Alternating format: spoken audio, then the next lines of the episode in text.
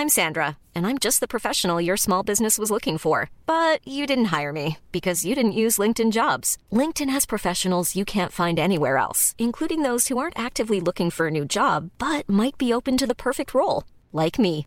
In a given month, over 70% of LinkedIn users don't visit other leading job sites. So if you're not looking on LinkedIn, you'll miss out on great candidates like Sandra. Start hiring professionals like a professional. Post your free job on linkedin.com/people today. Avant de démarrer l'épisode, j'ai une excellente nouvelle à vous annoncer. Ça avait été un carton la première fois. J'avais reçu énormément de messages de remerciements. Ils m'avaient fait confiance. Ils ont eu raison. Et moi aussi. Et du coup, on a décidé de réitérer notre collaboration. Alors, vous l'avez compris, Unae est de retour sur le podcast. Et grâce aux nombreuses commandes de la dernière fois, ben, je vous ai encore négocié une super réduction. Et cette semaine, vous avez droit à 15% de réduction sur toute la boutique Unae avec le code biomécanique 15. Et c'est encore une fois de l'inédit. Alors, pour ceux qui étaient complètement passés à côté la dernière fois, Unae, c'est la marque de compléments alimentaires de Julien Vénesson qui fait l'unanimité dans le paysage français actuel dans le domaine de la santé et de la longévité. Ce sont des compléments d'ultra qualité avec des ingrédients de la plus haute pureté et qui sont issus de l'agriculture biologique. Ils ont une charte qualité incroyable et tout est vérifiable sur le site internet. Alors l'été arrive, il est temps de faire le plein de compléments et si vous voulez être au top de votre santé avec les meilleurs produits du marché, eh ben c'est l'occasion rêvée pour le faire. Je vous recommande à titre personnel les oméga 3 en bouteille qui sont considérés comme les plus quali actuellement sur le marché. Si vous voulez améliorer l'aspect de votre peau, la santé de vos articulations et de vos muscles, il y a aussi le collagène éthique qui est issu de poissons sauvages et d'ailleurs qui est en passe de devenir un best-seller chez eux. Euh, je vous recommande aussi le magnésium Omnimag, hyper important pour le sommeil et la récupération nerveuse et musculaire. Vous avez aussi la vitamine D3 qui avait été un carton la dernière fois et qui est considéré comme beaucoup comme le complément à absolument avoir euh, et qui a un rôle dans quasi toutes les sphères de votre corps. Et puis ils ont aussi plein de nouveautés. Il y a le multivitamine spécial ménopause, il y a le sommeil serein qui est une version améliorée de la mélatonine pour ceux qui ont du mal à bien dormir. Il y a aussi, euh, alors je les ai pas encore testés, mais ça a l'air d'être du lourd. C'est le biotique immunité et le biotique digestion pour booster votre système immunitaire et votre microbiote. Enfin bref, vous allez sur la boutique, vous regardez ce qu'ils proposent, vous vous régalez. C'est sur unae.fr, unae.fr. La dernière fois, vous avez été des centaines à passer commande. Vous avez créé des ruptures de stock sur certains produits. Alors cette fois, bah, traînez pas. Et en plus, je vous rappelle que vous avez 15% de réduction avec le code biomécanique 15. Ils ne font quasi jamais des réductions aussi importantes vu la qualité de leurs produits. Alors c'est le moment d'en profiter. La promotion, c'est cette semaine uniquement. Ça se termine ce dimanche, le 12 mai. Alors profitez-en un max et faites-moi vos retours. Et maintenant, place à l'épisode.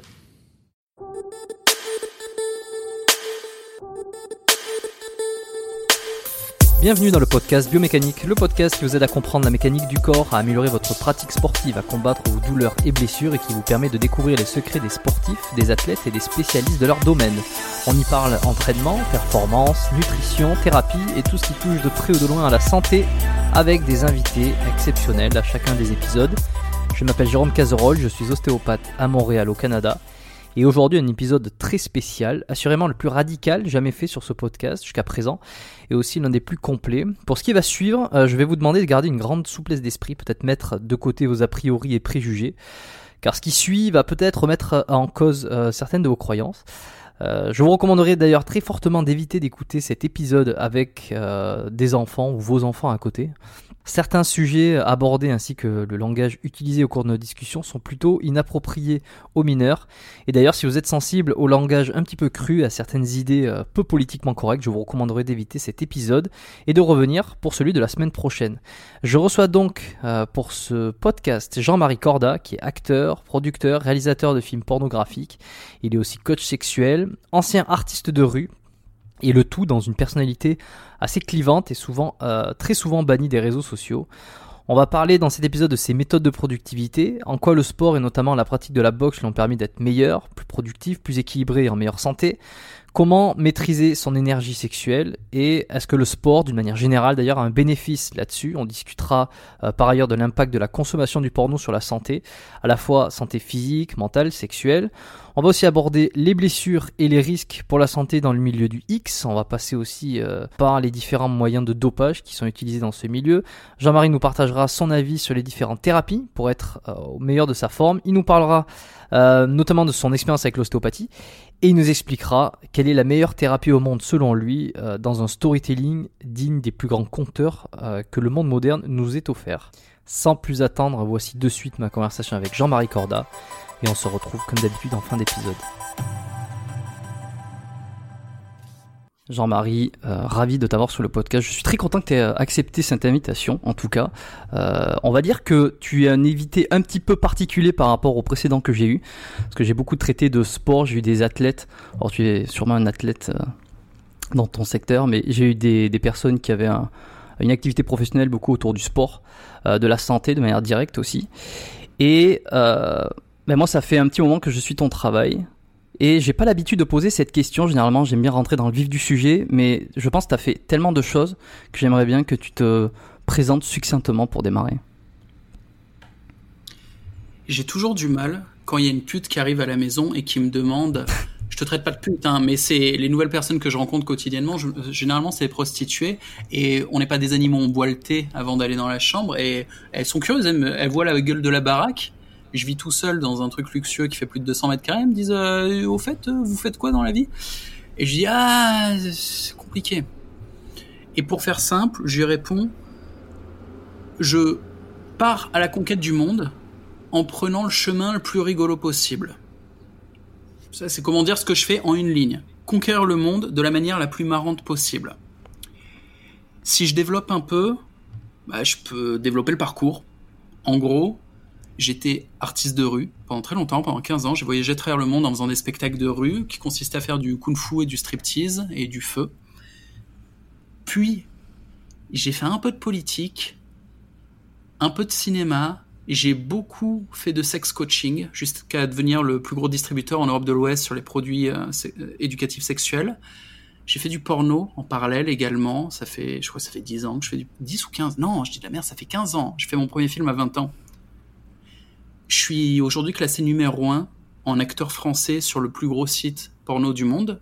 Donc il y a un peu une dimension de compétition. Tu vois, il y a un classement, c'est physique, c'est très physique, hein, on se rend pas compte, mais euh, le, sexe de divertissement, enfin, c'est, euh, on divertit les autres, on fait du spectacle avec le porno. Euh, c'est pas le sexe de confort, c'est pas le sexe d'intimité, c'est pas les mêmes positions. C'est les positions où on porte les partenaires, on les présente à la caméra, et c'est physique en fait, c'est très physique. Il faut gérer une érection malgré le fait qu'on a tout le système musculaire, notamment euh, des cuisses, qui est impliqué, ce qui n'est pas évident, ce qui n'est pas naturel. Et aujourd'hui, je suis le gourou de ma secte. Donc j'exporte les forces vives françaises, donc les mecs qui ont un haut niveau de testostérone et de bon sens, les mecs efficaces en fait, qui cherchent également la performance à tout niveau dans leur vie. Je les exporte dans ce que je considère comme euh, le seul endroit viable au monde pour un, occidental ou un européen en Europe de l'Est. C'est une zone qui est favorable à notre développement. À l'inverse euh, de l'Europe décadente et toxique, l'Europe de l'Ouest, et les États-Unis. J'ai pas aimé non plus. J'ai un peu travaillé aux États-Unis, j'ai pas apprécié. L'Australie, ça passe encore. Le, Japon, je respecte, mais c'est pas chez nous. Enfin bref, donc euh, voilà. Aujourd'hui, je suis le gourou d'une secte. Et euh, pour le futur, je développe des technologies en ligne, des, technologies marketing. Euh, et je pense bien que ça me rendra euh, milliardaire, en fait, ces technologies en ligne. Est-ce que tu es venu au Canada? Tu as déjà visité le pays? Jamais. Il y a des choses qui m'attirent beaucoup et il y a des choses qui me répulsent beaucoup. Mais j'y ai jamais été, donc ce ne sont que des préjugés que j'ai. Et euh, je, suis curieux là pour le coup d'entendre le préjugé que tu pourras avoir sur le Canada. Alors c'est très grand, hein. il, y a, il, y a, il, y a, plusieurs provinces. Euh, c'est pas euh, c'est pas exactement la même mentalité à l'est qu'à l'ouest. Mais c'est quoi ton avis sur le sujet?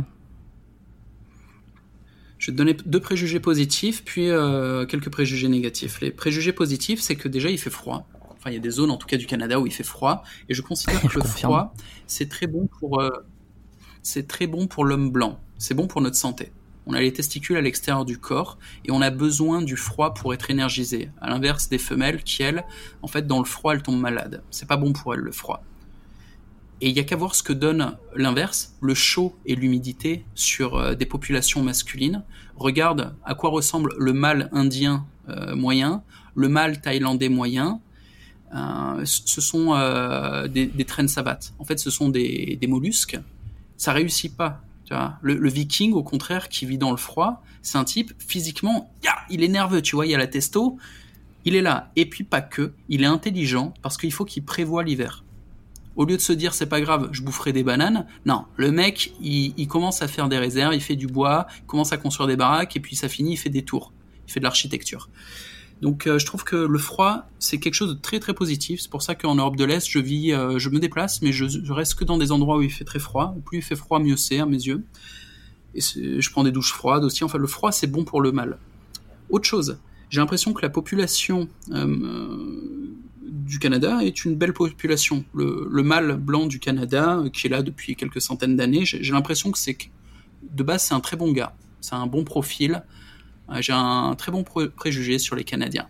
Mon préjugé négatif, c'est que justement, ils sont trop bons, trop gentils, et que euh, politiquement, ça leur donne une grande naïveté, et à cause de ça, ils se font, ils se font, ils se font corrompre dans leur âme par euh, des idéologies suicidaires du style des, des, idéologies multiculturelles, sans frontiéristes, des,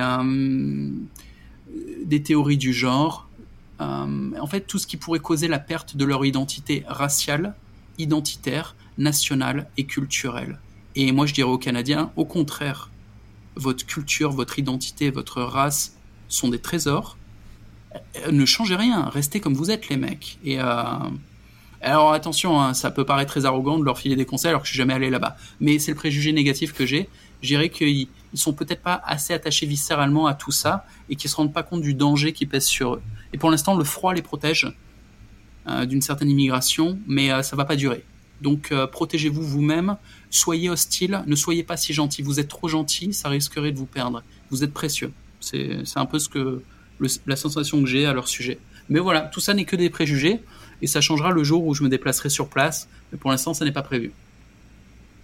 Parfait. Bon, écoute, je trouve que ça fait une bonne introduction. Peut-être pour ceux qui te connaissaient pas, ils ont euh, ils ont le début euh, de ce que tu peux penser, de, un petit peu les avis que tu peux avoir et ta façon de t'exprimer.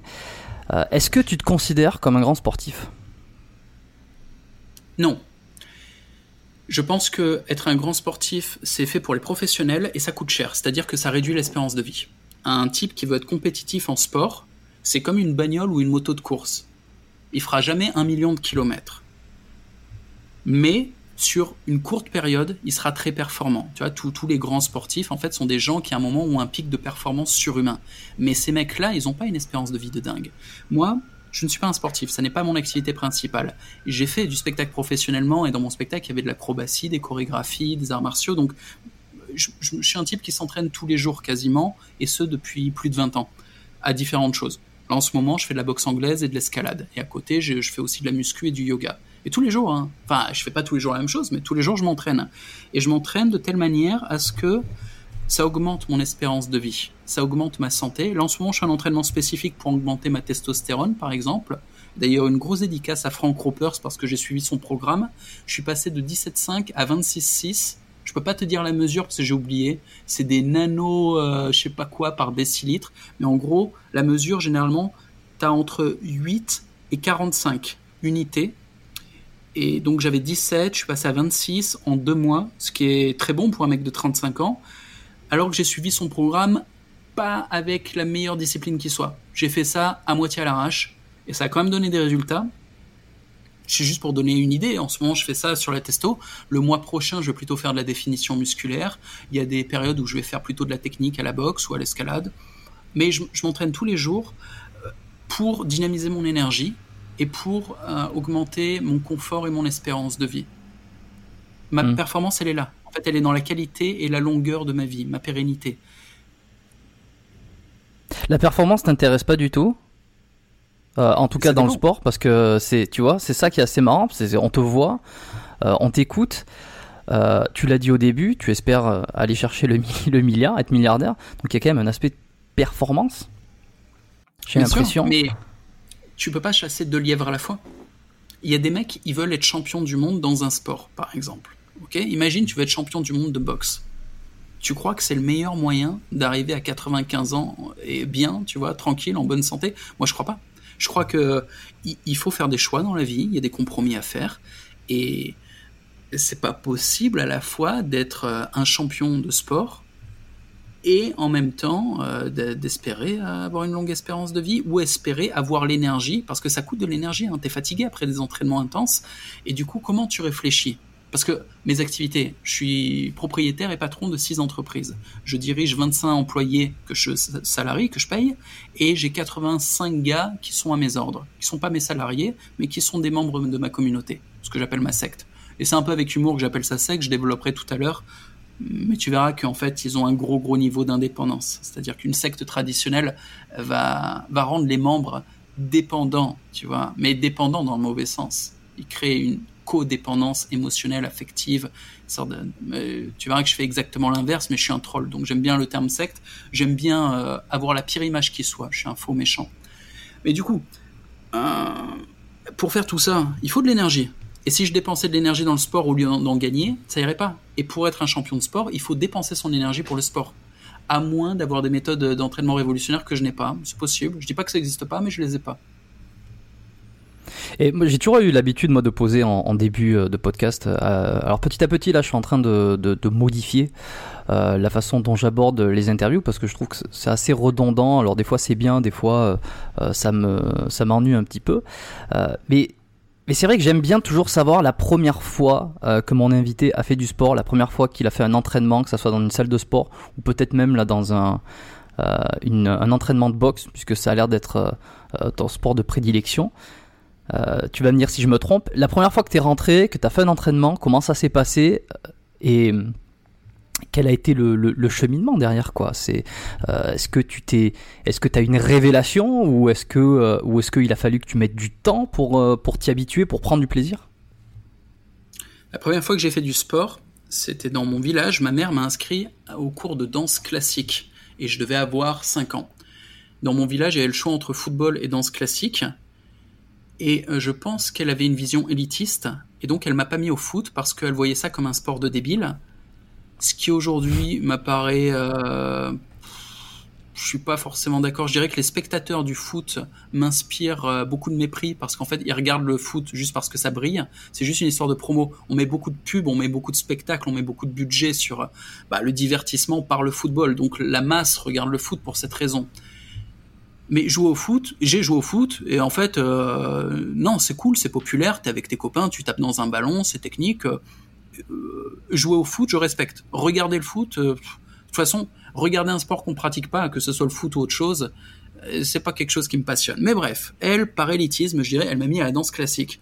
C'est pas con parce qu'il y a des nanas, et moi je regardais ça. J'étais un obsédé sexuel très jeune, donc je regardais les nanas plus âgées, parce qu'il y avait des cours où il y avait des petites nanas de 15-16 ans, tu vois, et je regardais les meufs, elles avaient des nichons déjà, tu vois, et moi je focalisais là-dessus. Donc je m'intéressais pas du tout à la danse, mais je m'intéressais aux nichons des grandes. Et puis j'ai continué, j'ai fait de la danse 7 euh, ou 8 ans, je pense. Hein. Ça m'emmerdait, j'aimais pas trop ça, mais j'aimais les meufs.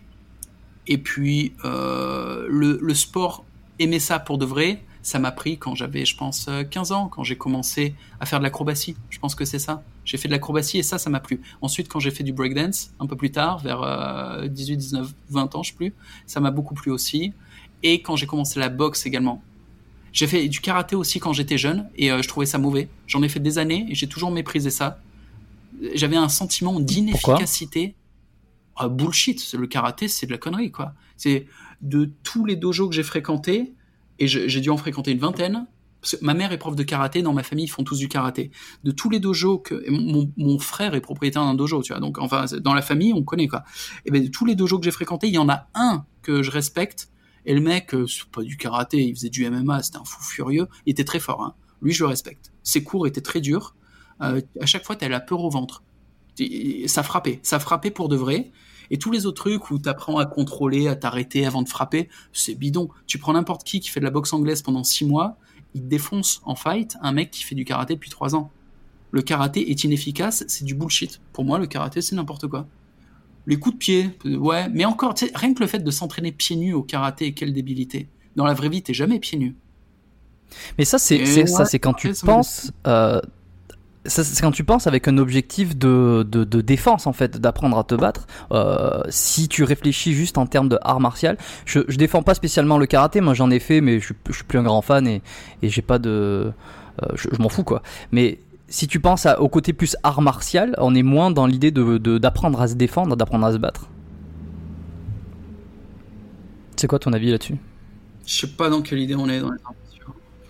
Rien, ça m'évoque plus, hein, les arts martiaux. euh. C'est quoi? Le kung fu m'a passionné, le wushu, c'est magnifique, c'est très beau, ça ressemble au film de Jackie Chan, et au moins tu sais que tu fais de la danse. Il y a une vraie honnêteté dans le wushu. Il y a aucun moment où les profs de wushu, ils te font croire qu'avec ça tu vas te battre. Mais putain, ce mensonge, cette hypocrisie, sais quoi, tous ces profs d'arts martiaux, enfin je sais pas si t'en as fréquenté toi des dojos, mais ils sont tous dans un délire en mode, bon regardez, ils, sont dans un spectacle, c'est le théâtre, ils sont là, bon imagine, le mec qui m'attaque dans la rue, il fait ça, moi j'ai fait tac, tac, tac, et, tu regardes le truc, c'est un sketch, et ils y croient. Et moi quand j'étais jeune, je les voyais faire, et vu qu'ils étaient plus âgés que moi, et qu'ils étaient plus forts que moi, parce qu'ils étaient plus lourds et plus grands et tout ça, que c'était des aînés, je les prenais au sérieux, avec du recul, j'irais, et je ferais, allez, allez, mais ta gueule, franchement, ferme ta gueule, ok, euh, mets des gants, même des petits gants, comme ça tu peux m'attraper, tu fais ce que tu veux, des petits gants en mode MMA, vas-y, on se teste, là, ça fait 4 ans que je fais de la boxe, vas-y, on se teste. Je les aujourd'hui. Je les défoncerai, ces mecs qui faisaient du karaté depuis 10-15 ans, qui se prenaient pour des profs et qui me montraient leur délire. Ouais, je te montre comment. Alors le mec qui m'attaque dans la rue, mais le mec qui t'attaque dans la rue, il est pas tout seul, il t'attaque pas comme ça, arrête tes conneries, quoi. Donc euh, ils m'ont cassé les couilles. J'ai du mépris et de, l'agressivité maintenant pour, euh, pour la plupart des gens qui, enseignent les arts martiaux, pour être honnête. Alors que la boxe, euh, non, je suis, à l'aise avec eux, boxe thaï, boxe anglaise, MMA. Généralement, les mecs, ils, ils pètent pas plus haut que leur cul et, et ils tapent pour de vrai, tu vois. Ils sont efficaces. Et ces mecs-là, tu les emmerdes dans la rue en soirée, euh, s'ils t'enchaînent euh, deux trois, deux, trois coups de poing, ils peuvent te mettre au sol. Et c'est quoi que ça t'a apporté, toi, la boxe? Est-ce que tu avais un objectif de vouloir te défendre? Je sais que tu en avais parlé dans une vidéo euh, spécifique sur ta chaîne euh, Ouais. principale. Il y avait euh, à un moment, je m'étais maqué avec euh, une meuf, une strippeuse méga bonne, j'étais bien. Et euh, son mec faisait 1m95, un fou furieux qui s'est fait virer de l'armée parce qu'il avait agressé des gens à l'armée. Il était à, la cuisine et je sais pas, il avait éclaté des crânes à coups de louchière. Il avait non une louche, les, grosses louches en métal pour les soupières là. Donc c'est ça, les infos que j'avais sur le mec, c'était ça. Et je l'ai rencontré le mec en vrai avant de m'embrouiller avec lui. En fait, j'étais un tout petit peu pote avec lui avant de de me mettre avec sa meuf. À savoir que c'est ce connard qui a qui a arrêté, tu vois. Enfin, il a cassé son couple, il a viré sa meuf. Et après, il a changé d'avis. Et entre temps, sa meuf, elle s'était mise avec moi. Ouais, mais, euh, attends, il avait changé d'avis, puis après, il rechange d'avis, qu'est-ce qu'il veut? Et donc, il s'est énervé, le mec, il m'a envoyé des menaces de mort, et je me suis dit, bon, il sait où j'habite, il y a deux solutions, c'est soit je déménage, soit euh, faut que j'apprenne à me battre sérieusement, et c'est pas le karaté qui va me sortir de là. Et vu que j'aimais bien mon appart, et que j'aime pas trop baisser la tête, bah, je suis allé à un cours de boxe. Ce qui est pas réaliste, hein, tu vois. Je fais 1m70, le mec 1m95, il y, y a 25 ou 30 kilos de différence. Donc même en boxe, honnêtement, quand t'as 30 kilos de différence, à moins d'avoir une technique de fou, c'est compliqué. Mais, mais j'ai tellement aimé la boxe, ça m'a tellement apporté, ça m'a virilisé, ça m'a donné des nouveaux appuis, ça m'a aidé sur mes déplacements, en équilibre. Vraiment, t'apprends l'équilibre en boxe. Quand tu sais pas boxer, tu tombes. Tu sais, tu mets des coups de poing et au bout d'un enchaînement de 2-3 coups, t'es pas bien, tu te pètes la gueule. Vraiment, tu fais des chutes. Tu tords la cheville comme une merde. Les gens savent pas. Tu dis vas-y enchaîne trois coups de poing. Personne sait enchaîner trois coups de poing correctement. C'est très difficile d'enchaîner des vrais coups de poing en gardant son équilibre, en étant bien placé, pas en ayant le menton ouvert et tout ça. Et, euh, et aujourd'hui, après 3-4 ans de boxe, honnêtement, si je recroise le gars, déjà je lui fais un câlin, je le remercie, je, serai dans une énergie positive et il sera surpris, il sera en mode euh, qu'est-ce qui se passe? Et puis s'il est pas content et si lui il est hargneux, bah écoute, euh, j'y vais, j'y vais. s'il a, de ce que je sais, il fait pas, il fait pas de sport de combat, donc deux boxeurs, 30 kilos de différence, c'est dur. Mais face à un mec qui a jamais fait de boxe, je vais le surprendre. Il aurait du mal à, me toucher. Au pire, je peux le, je peux le fatiguer, tu vois. Je peux le faire gigoter. Au bout de 45 secondes, il peut montrer les premiers signes, euh, on va dire, d'être un peu à court de souffle. Je peux jouer là-dessus, euh, me décaler, essayer de faire quelque chose, quoi. Donc je, je croirais en mes chances, là.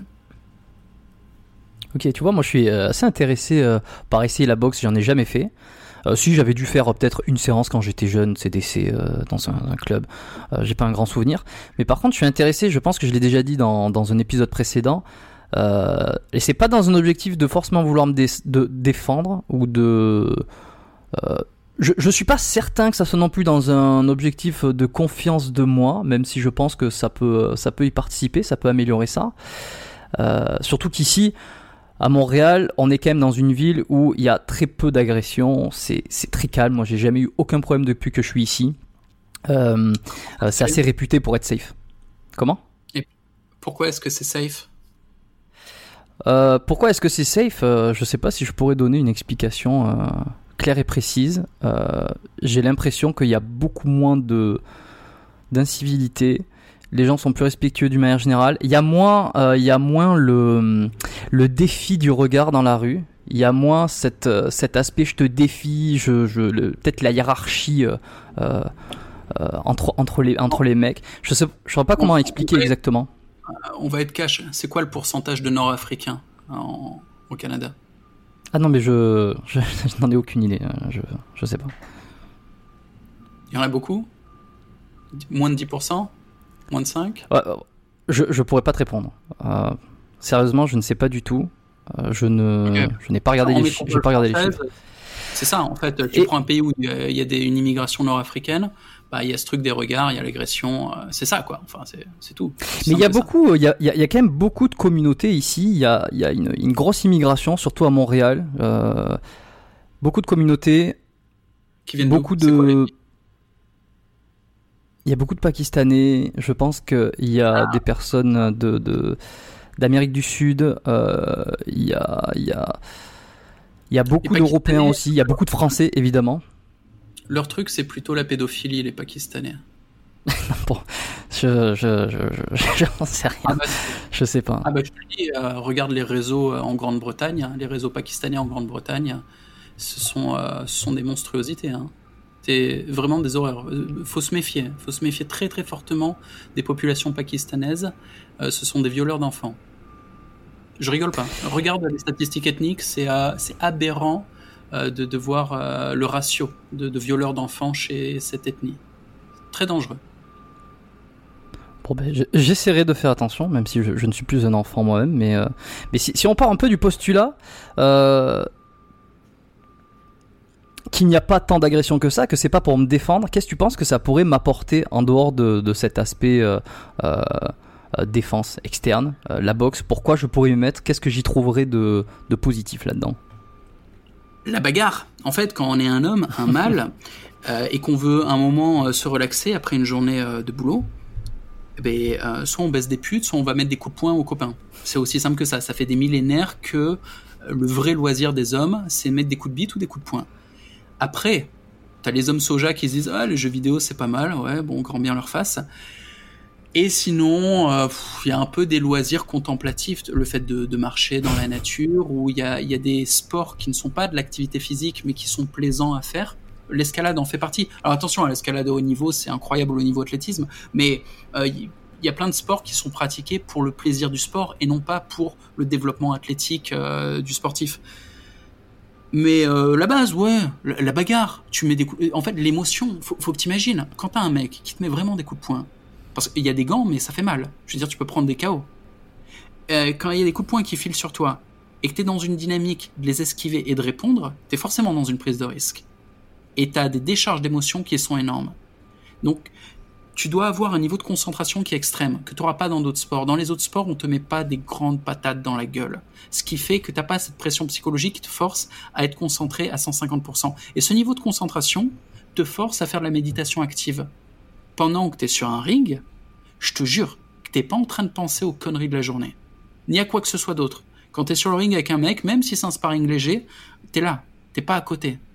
Ce qui fait qu'à la fin, entre cet euh, excès de focus, tu vois, cette concentration chirurgicale, plus le fait d'avoir vraiment fait du sport parce que tu, tu transpires à la boxe énormément, donc tu fais circuler euh, toutes tes sensations dans le corps, bah, le cumul de tout ça fait que tu finis tes séances avec un sentiment d'euphorie. Tu te sens bien, quoi. Après une séance de, de boxe, tu te sens extrêmement bien. Ok. Et puis c'est utile. Bah écoute. Ça- ça- Oui, non mais oui. Attends, il y a un ça, ça change ton rapport aux autres. C'est-à-dire que ton langage corporel, ta façon de parler, tout change. Et tu deviens pas agressif. Avec ma voix, ceux qui me connaissent pas, ils peuvent se dire ouais putain il est agressif lui euh, avec mes positions, ma radicalité, euh, surtout mes certitudes. Quand je parle, j'ai l'air plein de certitudes. Je suis plein de certitudes euh, sur les sujets sur lesquels j'ai des certitudes. Il y a des sujets où j'ai des doutes. Je peux t'en donner un. euh, je discute sur mon forum en ce moment du sujet de la jalousie féminine. Là-dessus, euh, c'est le cosmos. Je ne sais pas. Et donc, je pose des questions. Tu vois, quand, quand je sais pas, je vraiment, je ne sais pas, et, et j'écoute ceux qui prétendent savoir, et puis je, je me fais une idée. Bon, Euh, là, la boxe, je sais. Je sais quand même comment je me sentais avant, comment je me sens après. Je fréquente plein de boxeurs. Euh, quand t'as tout le monde qui tombe d'accord, à un moment, t'es là, bon, bah, on sait. Et ce qu'on sait, c'est qu'après la boxe, après une pratique de quelques années, on a une attitude sociale transformée. C'est-à-dire que, comme je te disais, la façon de parler, le langage corporel change. Et attention, on ne devient pas agressif. Ne croyez pas que euh, l'énergie dans ma voix, c'est de l'agressivité. Je suis quelqu'un de très souriant, de très avenant, de très bienveillant. Je ne crois pas. Euh, ça fait plus de dix ans que j'ai pas frappé un mec. Et la, enfin, c'est rarissime. La dernière fois que j'ai frappé un gars, c'était justifié. Le, mec posait un problème. Euh, il était en train d'effrayer un groupe de femmes. Enfin, je, je suis pas un gars qui qui va agresser gratuitement les gens.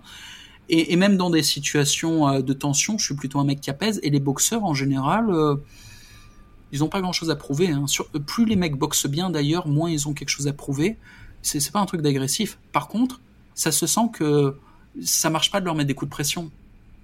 Ils, savent ce que c'est un coup de poing, ils savent qu'ils vont pas mourir, ils sont habitués à en prendre, et ils savent surtout que euh, ils se feront pas forcément toucher, ils gèrent très bien leur distance, et derrière ils vont répondre. Et quand ils répondent, ils sont précis. On, on, capte pas hein, ce que c'est la précision d'un coup parce que tant qu'on l'a pas travaillé pendant des années, on n'est pas précis. C'est difficile de toucher un menton et de le toucher comme il faut, de pas se faire mal au point, de toucher bien avec les quintaux faut s'entraîner, mais des milliers de fois, taper intelligemment. Au karaté, je croyais qu'ils nous apprenaient ça, c'était des conneries. À la boxe, j'ai appris ça. J'ai appris à placer mon poing, mon poignet. Euh, c'est technique. Je suis tellement à fond dans le truc, mm. je suis allé me faire casser la main à l'hôpital pour me faire replacer les os pour avoir plus de performance, pour te dire mon délire. Bon, attention, j'ai un petit problème. Mais tellement j'aime la boxe, je suis allé me faire casser la main pour me faire replacer les os et optimiser mes performances sur mes frappes. Et là, ça va mieux d'ailleurs, j'ai bien fait. C'est une bonne transaction.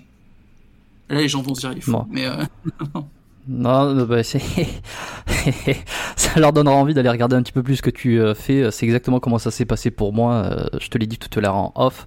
Euh, je t'ai découvert sur le podcast de Stan Leloup, Marketing Mania, et, et, j'étais assez surpris de découvrir une personnalité comme la tienne, ce qui m'avait conduit à l'époque à aller regarder un petit peu ce que tu faisais et à découvrir un peu plus ton travail. Donc, tu vois, aujourd'hui, c'est c'est maintenant je discute avec toi donc euh, donc euh, peut-être que certains auditeurs auront l'occasion plus tard de discuter avec toi. Tu, m'as dit quelque chose euh, d'assez classique quand tu as écouté mon premier podcast avec Stan, que je salue. Hein. Coucou Stan, merci encore pour ton podcast. Je sais pas s'il est, ouais, je sais pas s'il écoute cette émission, mais s'il écoute, grand bonjour à lui. On lui enverra le podcast s'il faut. Et tu m'as dit qu'en écoutant ce podcast, tu t'es dit le mec est fou ou alors il est fake? Ce qui est classique. Hein. Il y a plein de gens qui me prennent soit pour un fou, soit mm. pour un fake. Le côté fou, je le comprends, mais fake, ça m'intéresse. J'en parle rarement de ça. Est-ce que tu peux m'en parler de pourquoi est-ce que je t'ai apparu potentiellement comme quelqu'un de fake? En fait, c'est pas réellement quelqu'un de fake. Euh, je pense pas que, que tu que tu euh, je, ne pensais pas que tu as inventé un personnage. Je pense que tu as pris le curseur et tu l'as poussé un peu haut.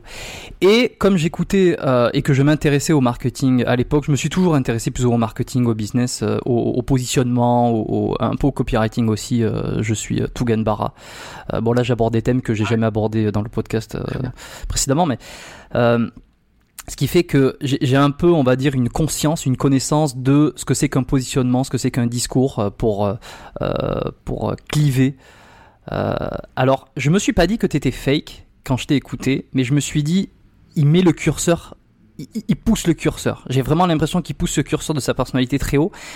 Et, et là où j'avais un doute, c'était euh, est-ce que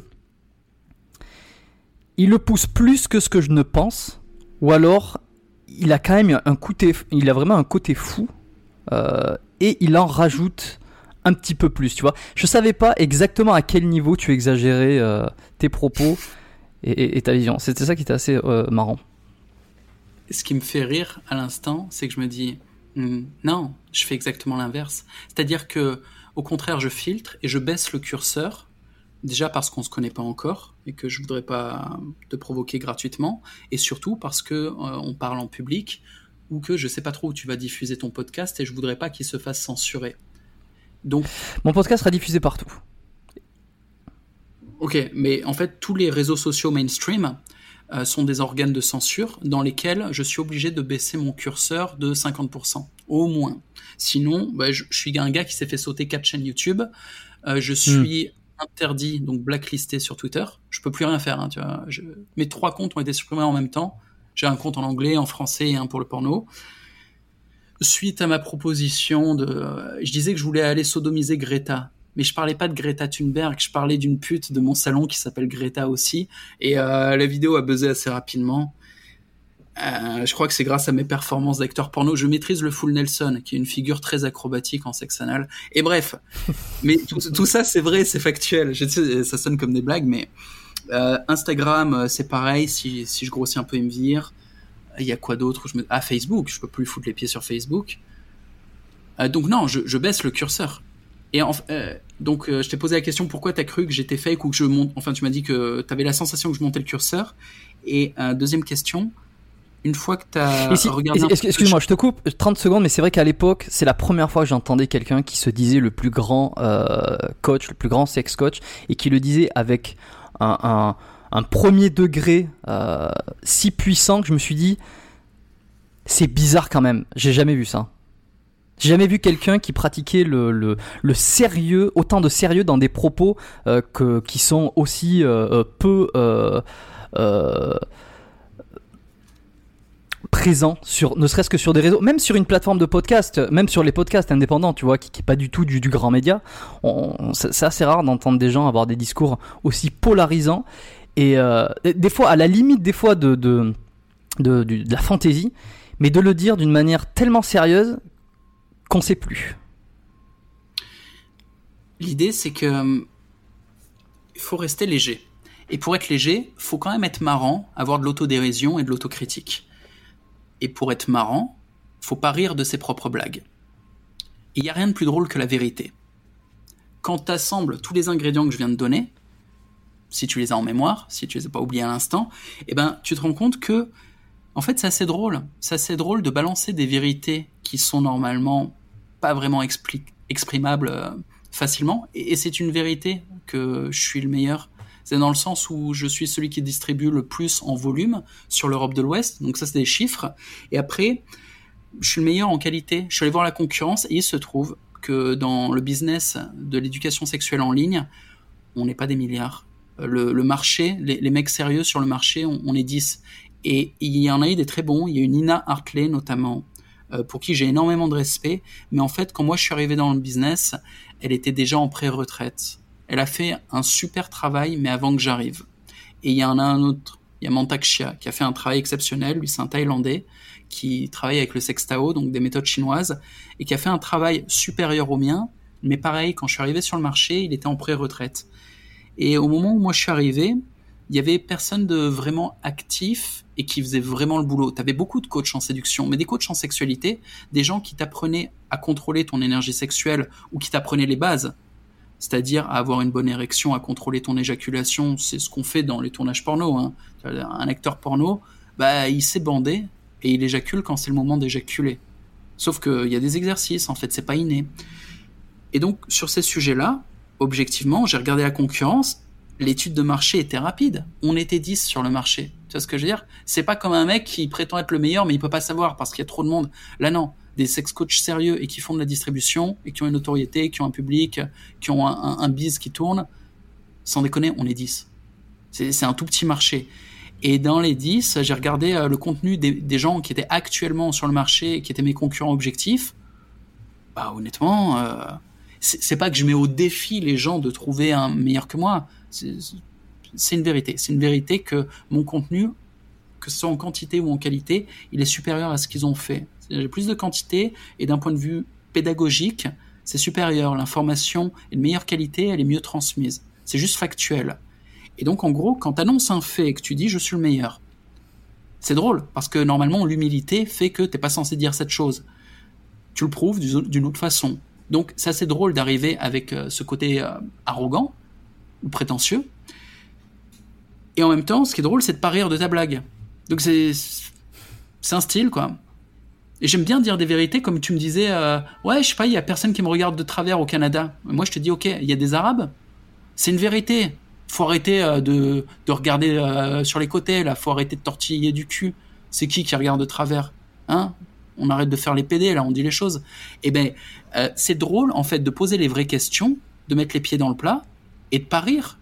C'est ça qui est drôle. C'est là où on se dit putain, il m'éclate. Moi, ça m'éclate des gens comme ça. Des mecs qui ont des couilles, qui ont une virilité intellectuelle, qui disent les choses, ça me fait rire. La vérité, ça me fait rire. Et on est dans un monde de spectacle, un monde d'image, un monde où il y a beaucoup de, de mensonges qui sont des mondanités et qui sont des facilités. C'est pour pas avoir d'emmerde. On va parler d'une certaine manière. Il y a des codes de société. Le fait de les briser, ça fait partie de ma mission. quand même, je suis en mission. Je suis un gourou de secte, hein, ne l'oublie pas. Et je suis là pour casser des tabous. Et c'est drôle, c'est drôle de casser des tabous. Et si je riais de mes propres blagues comme un loser tel euh, que Gad Elmaleh, qui passe plus de temps à rire de ses propres blagues qu'à en faire, ben, je serais une, une fiotte intellectuelle. C'est-à-dire que euh, quand tu ris de tes propres blagues, c'est que tu ne les assumes pas. Euh, écoute, j'ai des, tas de questions. Euh, je m'en étais noté beaucoup. Euh, j'aimerais, j'aimerais qu'on passe. Tu as parlé d'éjaculation, tu as parlé de maintenir son son érection, etc. Donc, tu une carrière dans le porno. Je me suis noté beaucoup de questions par rapport à ça. Enfin, beaucoup. Quelques questions qui ont un rapport plus ou moins lié avec le porno. Tout d'abord, comment t'es arrivé dans le porno? J'aimerais que tu nous, éclaircisses là-dessus. Et est-ce que tu connais euh, Luis Alberto Pinto Sanchez, qui a eu aussi une carrière dans le porno et que j'ai reçu dans le podcast dans les premiers épisodes? Non, je connais pas du tout Luis. Luis Alberto Sanchez, je suis en train de le googler pour voir si je connais pas sa gueule. Alors, euh, Luis Alberto Sanchez, c'est un, homme d'un certain âge apparemment, c'est un senior oui, il a une chaîne YouTube aussi où il parle de, musculation, de fitness, body, enfin fitness non, enfin fitness, pendant le dans le, dans le bon terme, mais. Je, suis pas sur le bon gars. Euh, le, gars que j'ai en face de moi est, un grand-père. Donc non, je connais pas le gars. Ok. Et la manière dont Ok, c'est pas grave, c'était juste pour savoir. C'est par contact. J'ai un pote qui bossait dans le porn et qui produisait un film. Moi, j'avais le souhait de jouer dans un film et je l'ai appelé et j'ai réussi à le convaincre. Donc, il m'a donné un rôle dans un de ses films ça a été un désastre. J'ai même pas réussi à bander au début. Il m'a fallu deux ou trois heures à mastiquer dans les chiottes avant de bander et de faire la pire scène de l'histoire. C'est-à-dire que c'est plus une humiliation qu'une scène, hein, ce que j'ai fait pour ma première scène. Ça a commencé comme ça, mais j'étais déterminé à y arriver. Et c'est un peu, on va dire, c'est un peu grâce à cet échec que je me suis entraîné. Et il se trouve que les quelques potes que j'avais qui étaient déjà dans le milieu, eux s'entraînaient. C'était des gens qui avaient des méthodes et qui étaient très gentils, qui étaient pédagogues, qui étaient dans le partage et la bienveillance. Et donc, ils m'ont donné deux, trois exercices. Plus j'ai fait mon travail de recherche, plus j'étais déjà initié au sextao. Et en cumulant tout ça, assez rapidement, euh, j'ai pu euh, avoir des performances qui étaient correctes, puis très bonnes. Puis, euh, c'est ma première épouse qui m'a forcé la main pour faire de la pédagogie. Elle était prof de yoga, elle donnait beaucoup de conférences. Elle, était déjà un peu dans ce délire gourou et elle m'a fait monter sur scène en me coinçant avec une liste de questions qu'elle avait préparées sur le domaine sexuel. Et moi, je me présentais pas du tout comme un sex coach à l'époque. J'étais acteur porno. À cette époque, j'étais déjà confirmé. Ça faisait plusieurs années. Mais j'avais pas la prétention d'enseigner à qui que ce soit. Je savais même pas que les gens, ça leur intéressait. C'est en privé, on me posait rarement des questions sur le sujet. Il y a plus des questions de oh, ouais, t'es acteur porno, euh, ça se passe comment? Mais les, les gars me disaient pas ah, t'as des techniques pour bander. Aucun gars me posait la question. Mais quand j'étais là sur scène euh, devant le public de mon épouse et qu'elle me posait des questions, je me suis rendu compte que les gens étaient très intéressés. Et à la fin de la conférence, on est venu me demander quand c'est que je donnais un cours ou des consultations ou un atelier, un travail collectif pour euh, enseigner des techniques d'érection, d'éjaculation.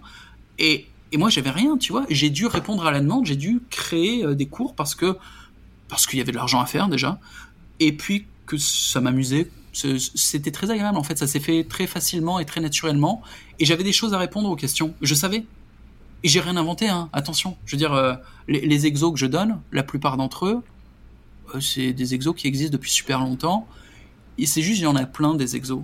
moi, je les ai testés, il y en a qui marchent, il y en a qui marchent pas trop, il y en a qui sont dangereux, donc euh, je fais gagner du temps aux mecs en leur disant, bon, tu veux quoi? Tu veux bien bander? Ouais, bah tu fais ces quatre exos pendant trois mois, c'est réglé. Et tu banderas comme un âne euh, sans souci. Euh, c'est quoi ton souci? T'es stressé quand il y a une nouvelle meuf?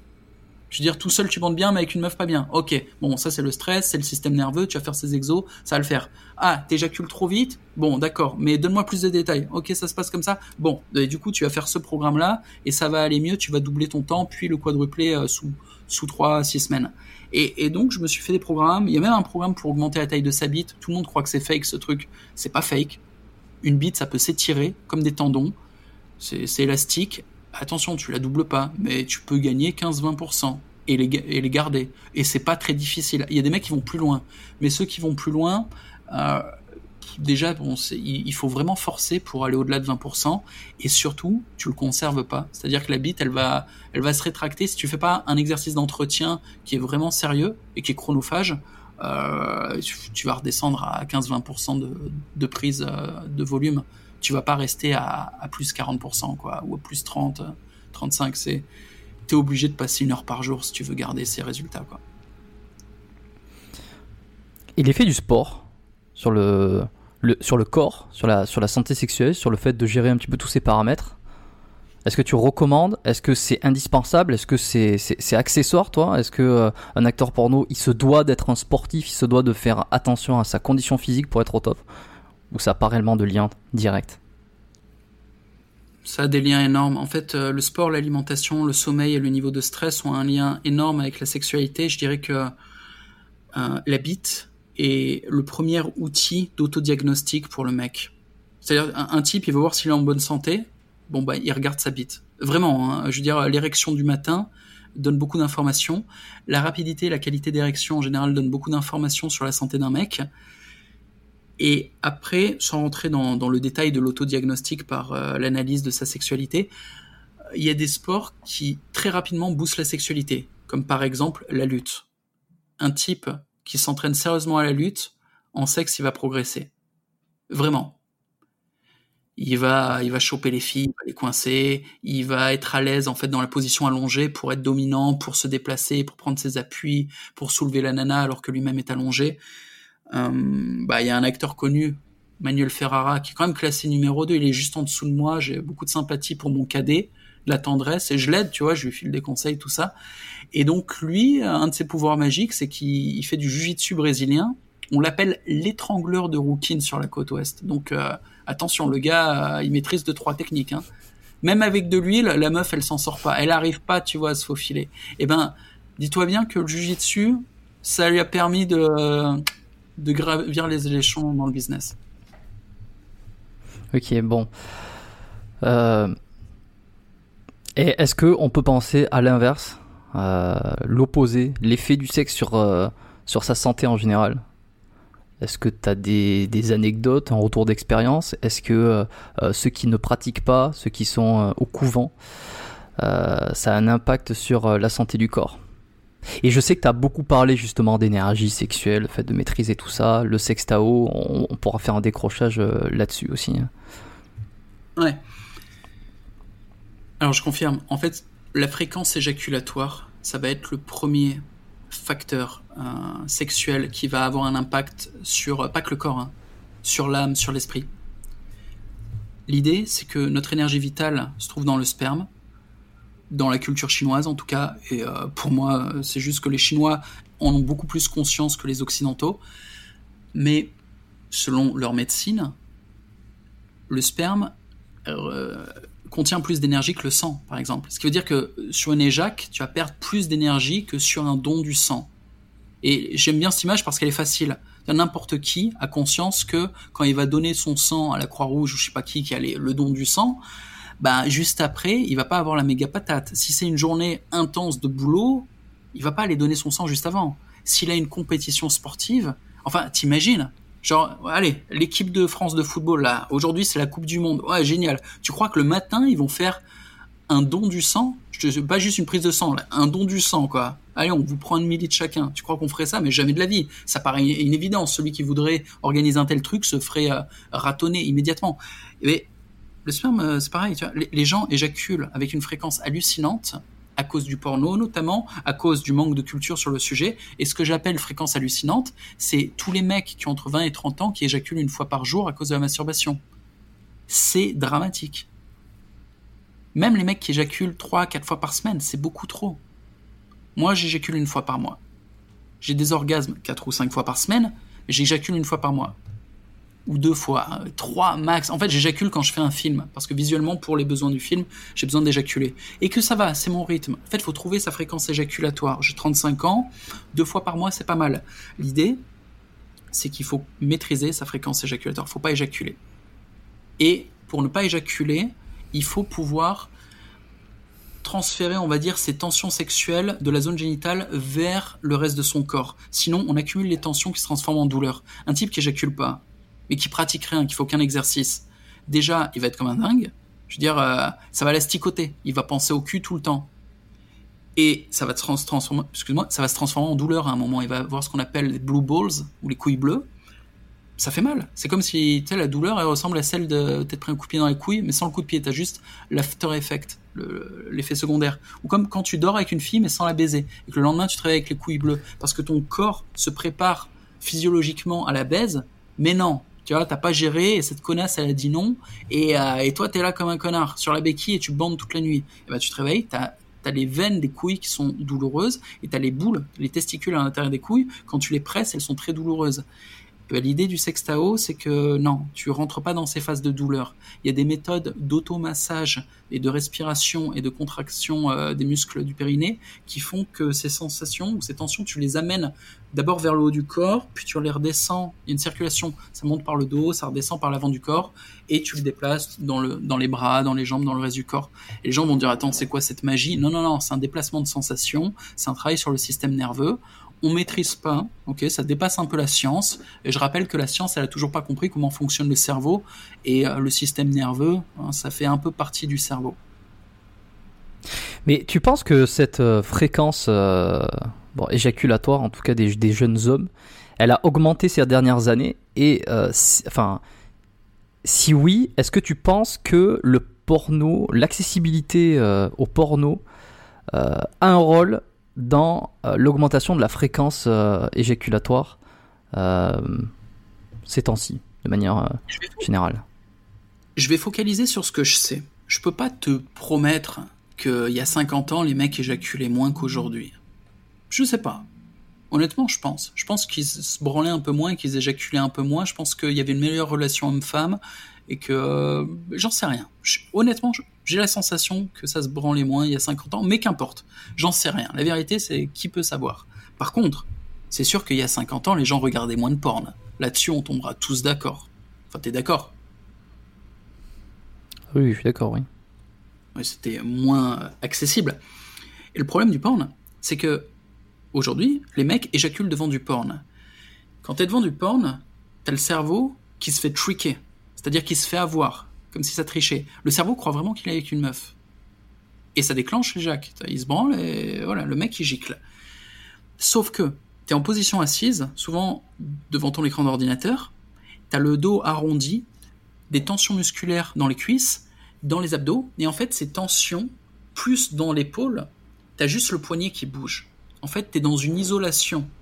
Tu as juste un mouvement de poignet, tandis que tout le reste du corps est statique et contracté. Cette isolation fait que toutes les sensations de ton corps vont être aspirées et concentrées dans la zone génitale, puis crachées en dehors de ton corps par le sperme. C'est très mauvais. À l'inverse, quand tu es avec une partenaire féminine, t'as tout ton corps qui se déplace. Je veux dire, t'ondules. Si tu baisses bien, t'es dans une ondulation plutôt que dans une isolation du bassin. Donc tu bouges, tu changes de position. Et tandis que tu bouges, ben, t'as le corps qui chauffe, tu respires fort, j'imagine que tu intensifies aussi un petit peu la circulation sanguine, parce que tu as, le cœur qui va battre un peu plus vite, et tout ça va faire que tu as, des sensations qui vont se déplacer, puis surtout tu vas te faire caresser par la nana, elle va t'embrasser, elle va te toucher le corps, et ton cerveau, non pas... il va pas être non pas focalisé sur euh, un écran, il va être focalisé sur tout un tas de stimulations c'est-à-dire sur ce que tu vois qui est en face de toi, ce que tu touches. Donc tes mains vont devenir très actives euh, et, ton corps, ton torse, ton dos, tes jambes, tu vois, se font toucher par le corps de la nana. Et ça, cette visualisation globale participe à l'étalement des sensations ou à la dispersion des sensations. Ce qui fait qu'au moment d'éjaculer, au lieu que toute ton énergie ait été concentrée dans la zone génitale et parte, eh ben, il restera beaucoup de sensations et d'énergie. C'est la même chose, hein, la sensation et l'énergie. C'est juste que ne sachant pas définir le mot sensation d'un point de vue euh, scientifique, on n'a pas une définition parfaite, on, dit énergie, c'est plus simple. C'est de l'humilité, c'est pas de la gouroutisation pour le coup. Et euh, quand les sensations sont dispersées, ben il t'en reste plus dans le corps après l'acte. Quand t'as fini de baiser, en fait, t'es es moins crevé qu'après une branlette devant un écran. Et après, il y a toute la partie psychologique, c'est-à-dire que un type qui fait face constamment à un écran, ben il se déconnecte de sa propre sexualité. Et le jour où il fait face à une nana, bah la nana le voit et le regarde. Donc le type se retrouve en confrontation avec lui-même parce qu'il est vu, il est écouté, il est jugé par une nana. Un écran ne juge pas. Et donc là, le mec qui est jugé par une nana et qui est pas habitué, qui est habitué à être euh, déconnecté de lui-même euh, face à son écran, ben ça peut être euh, stressant, très stressant. Et j'ai beaucoup de gars comme ça hein, qui ont consommé beaucoup trop de porno et qui se rendent même pas compte que la présence d'une nana est une source de stress énorme. Et je leur dis, mec, il faudrait presque que tu te branles devant un miroir, que tu te fasses face à toi-même. Parce que la nana, c'est un miroir. C'est même pas elle qui t'intimide. C'est le reflet de toi-même dans le comportement et dans le regard de cette nana. Et la nana, peut-être tu la connais, mais toi, tu te connais pas. Tu es, habitué à être face à un écran. Et t'es pas à l'aise avec toi-même dans ta sexualité. Mmh. Et tu vois, là, je pense, euh, plus il y a de porno, plus il y a une accessibilité euh, facile, euh, rapide au porno, comme tu l'as dit. Donc là, tu as, très bien décrit la situation. on est beaucoup plus habitué, on, intègre cette sensation là face à, un écran d'ordinateur. Toi, tu t'es donné aussi pour rôle et pour objectif de, vulgairement redonner les couilles aux mecs, en quelque sorte, leur redonner un petit peu de, pouvoir, de testostérone, dans un sens. Tu, vas me, tu, vas détailler tout ça beaucoup mieux que moi. Euh, et si, si on, part du, de ce postulat que le porno euh, n'aide pas à la construction, à la construction de sa sexualité et, en même temps euh, au développement de son énergie, à, tout ce dont tu as parlé maintenant, tu produis et tu fais toi aussi du porno. Est-ce que comment tu gères cette dualité entre d'un côté tu veux redonner du pouvoir aux mecs et les empêcher euh, de, sombrer dans le porno et de, consommer trop de porno pour toutes les raisons qu'on a évoquées, et en même temps de leur donner, alors c'est peut-être pas aux, mêmes hommes, mais, finalement tu vois c'est un peu deux combats différents. Euh, de notre côté, créer, produire du porno qui va provoquer euh, provoquer les troubles qu'on a qu'on a définis juste avant, dans un sens, tu vois. comment tu gères ça? Je vais recadrer la première partie de ta question où euh, il y, a une confusion, il y a un truc que tu n'as pas compris chez moi et ça va naturellement répondre à la deuxième partie. En gros, dans la, deuxième, dans la première partie, tu me dis que je suis en mission pour euh, redonner des couilles au mec. Je suis pas d'accord avec ça, mais je vais t'expliquer pourquoi.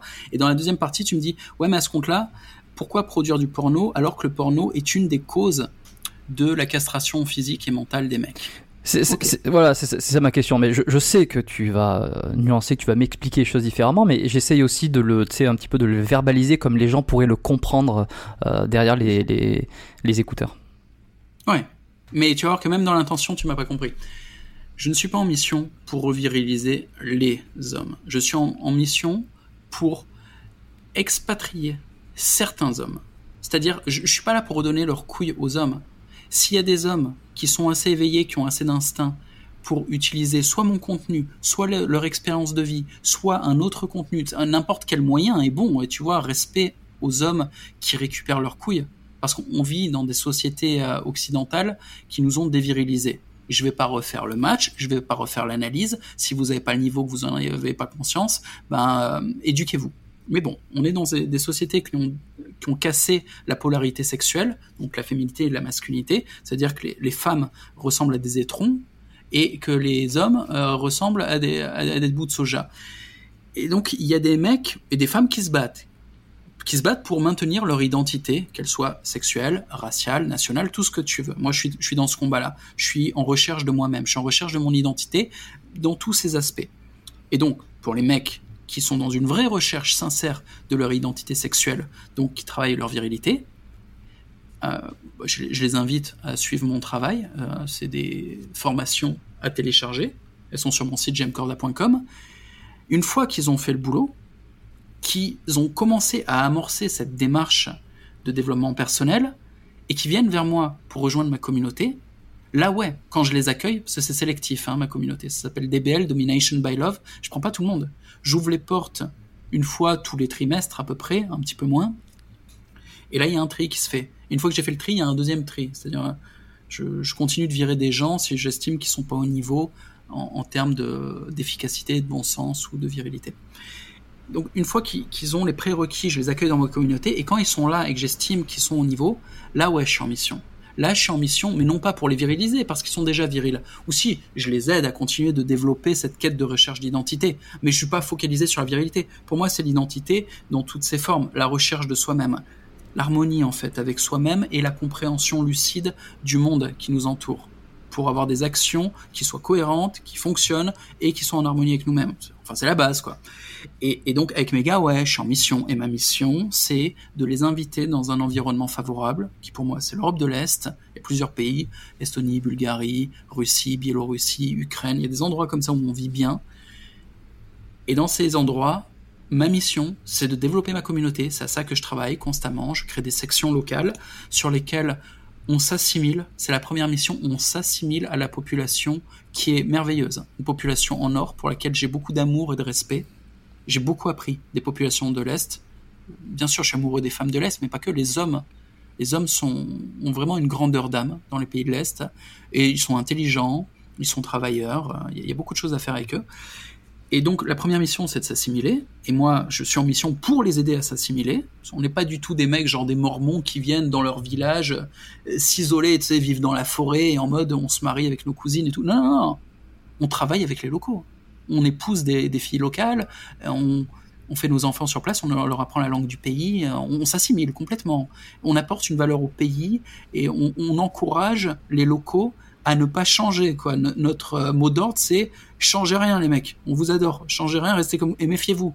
Il y a, l'Europe qui vous fait rêver avec ses sirènes. N'écoutez pas ces conneries.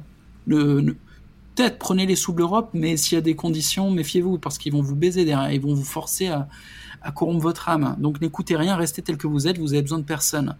Et d'ailleurs, c'est pour ça qu'on est venu. Donc, ça, c'est ma mission. Et puis après, je fais tout ce que je peux pour de l'entraide communautaire sur place.